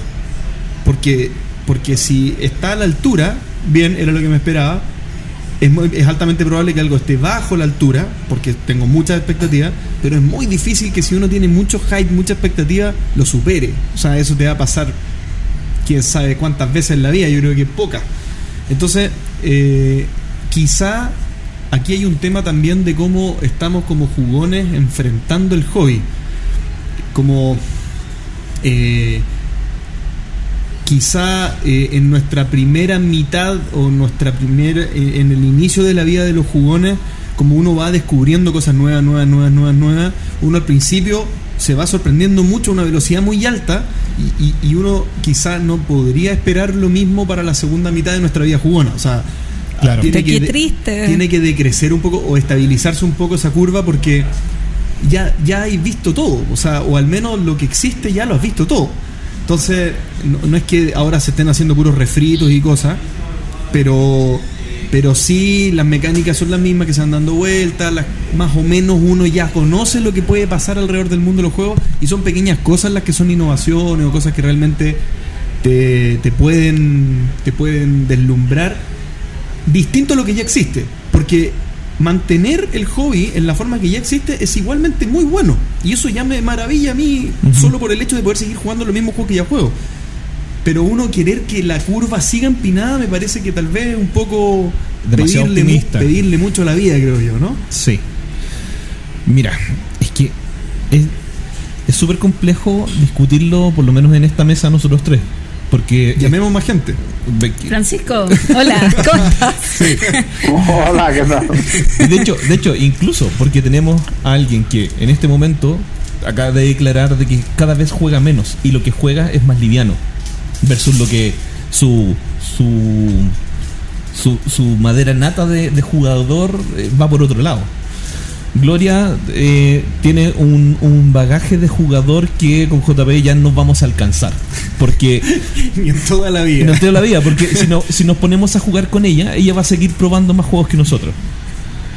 JP está en, en otra en otra parada del, del, del- del medio artístico de, lo- de los juegos de mesa y yo soy un, un novato en esta cuestión, siempre me voy a declarar como novato, pero también está en, en, en cuanto a la personalidad de cada uno, porque yo soy súper contemplativo de las cosas que tengo, yo, yo, yo juego por el amor a jugar, en el fondo no no, no, me, no me frustro si hay algo que no me gusta demasiado. Si lo tengo, busco la mejor forma para, eh, Aprovecharlo. para aprovecharlo. ¿ya? Eh, por ejemplo, tener distintos tipos de, de jugadores que te acompañen a jugar van a, van a mejorar la, la experiencia del juego. Eh, yo soy muy visual para, para, para encantarme de algo. Entonces, un juego bonito solo por el hecho de ser bonito ya cumple el 50% de lo que, de lo que yo esperaba. Entonces, eh, llegarlo a jugar es algo. eh, lleva el 70%. Si el juego no es del todo bueno, ahí veré qué es lo que hago. Eh, pero la experiencia de jugarlo para, para mí ya es satisfactoria.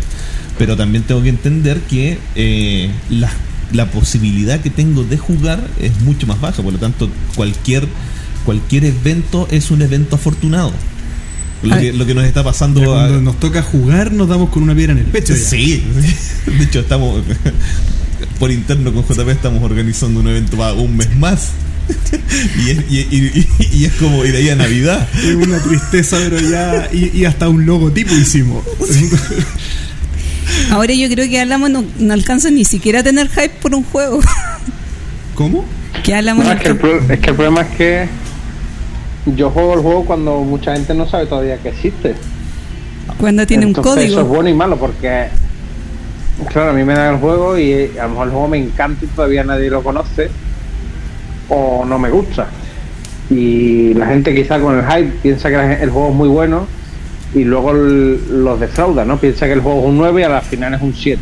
Entonces se sienten defraudados. En cambio, a mí me dan un juego y acostumbrado a jugar de todo, pues si es un 7, pues me alegro. Hombre, mira que es un juego chulo, diferente.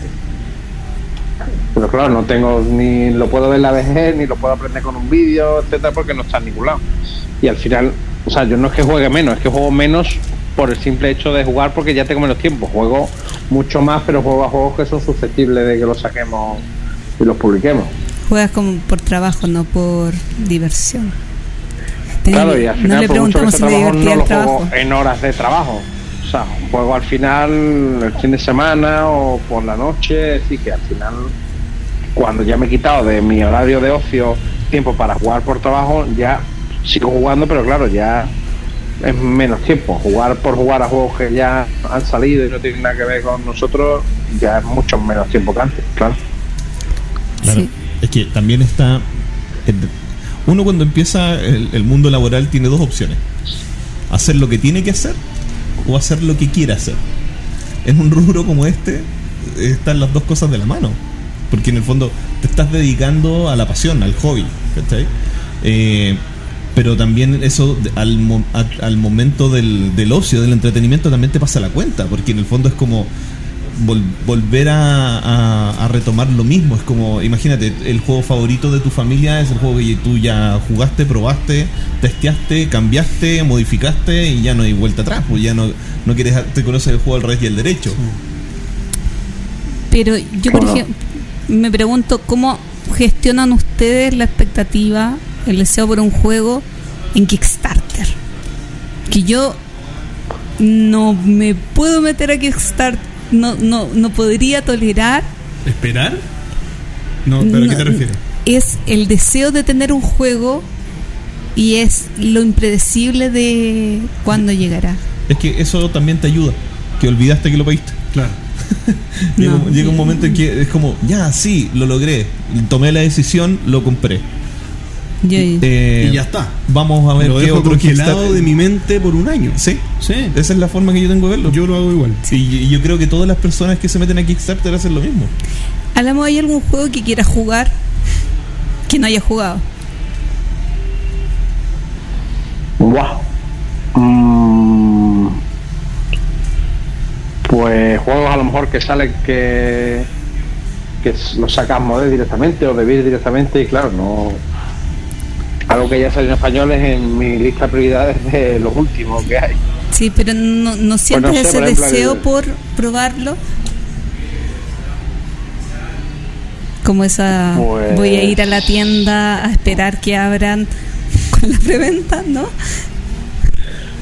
Yo es verdad que también los Kickstarter, algunos que, que he entrado, pues lo, lo compro, lo pongo ahí y ya me llegará. No intento no seguirlo mucho porque si no, al final te. Con, mientras esperas, etcétera, ¿sabes?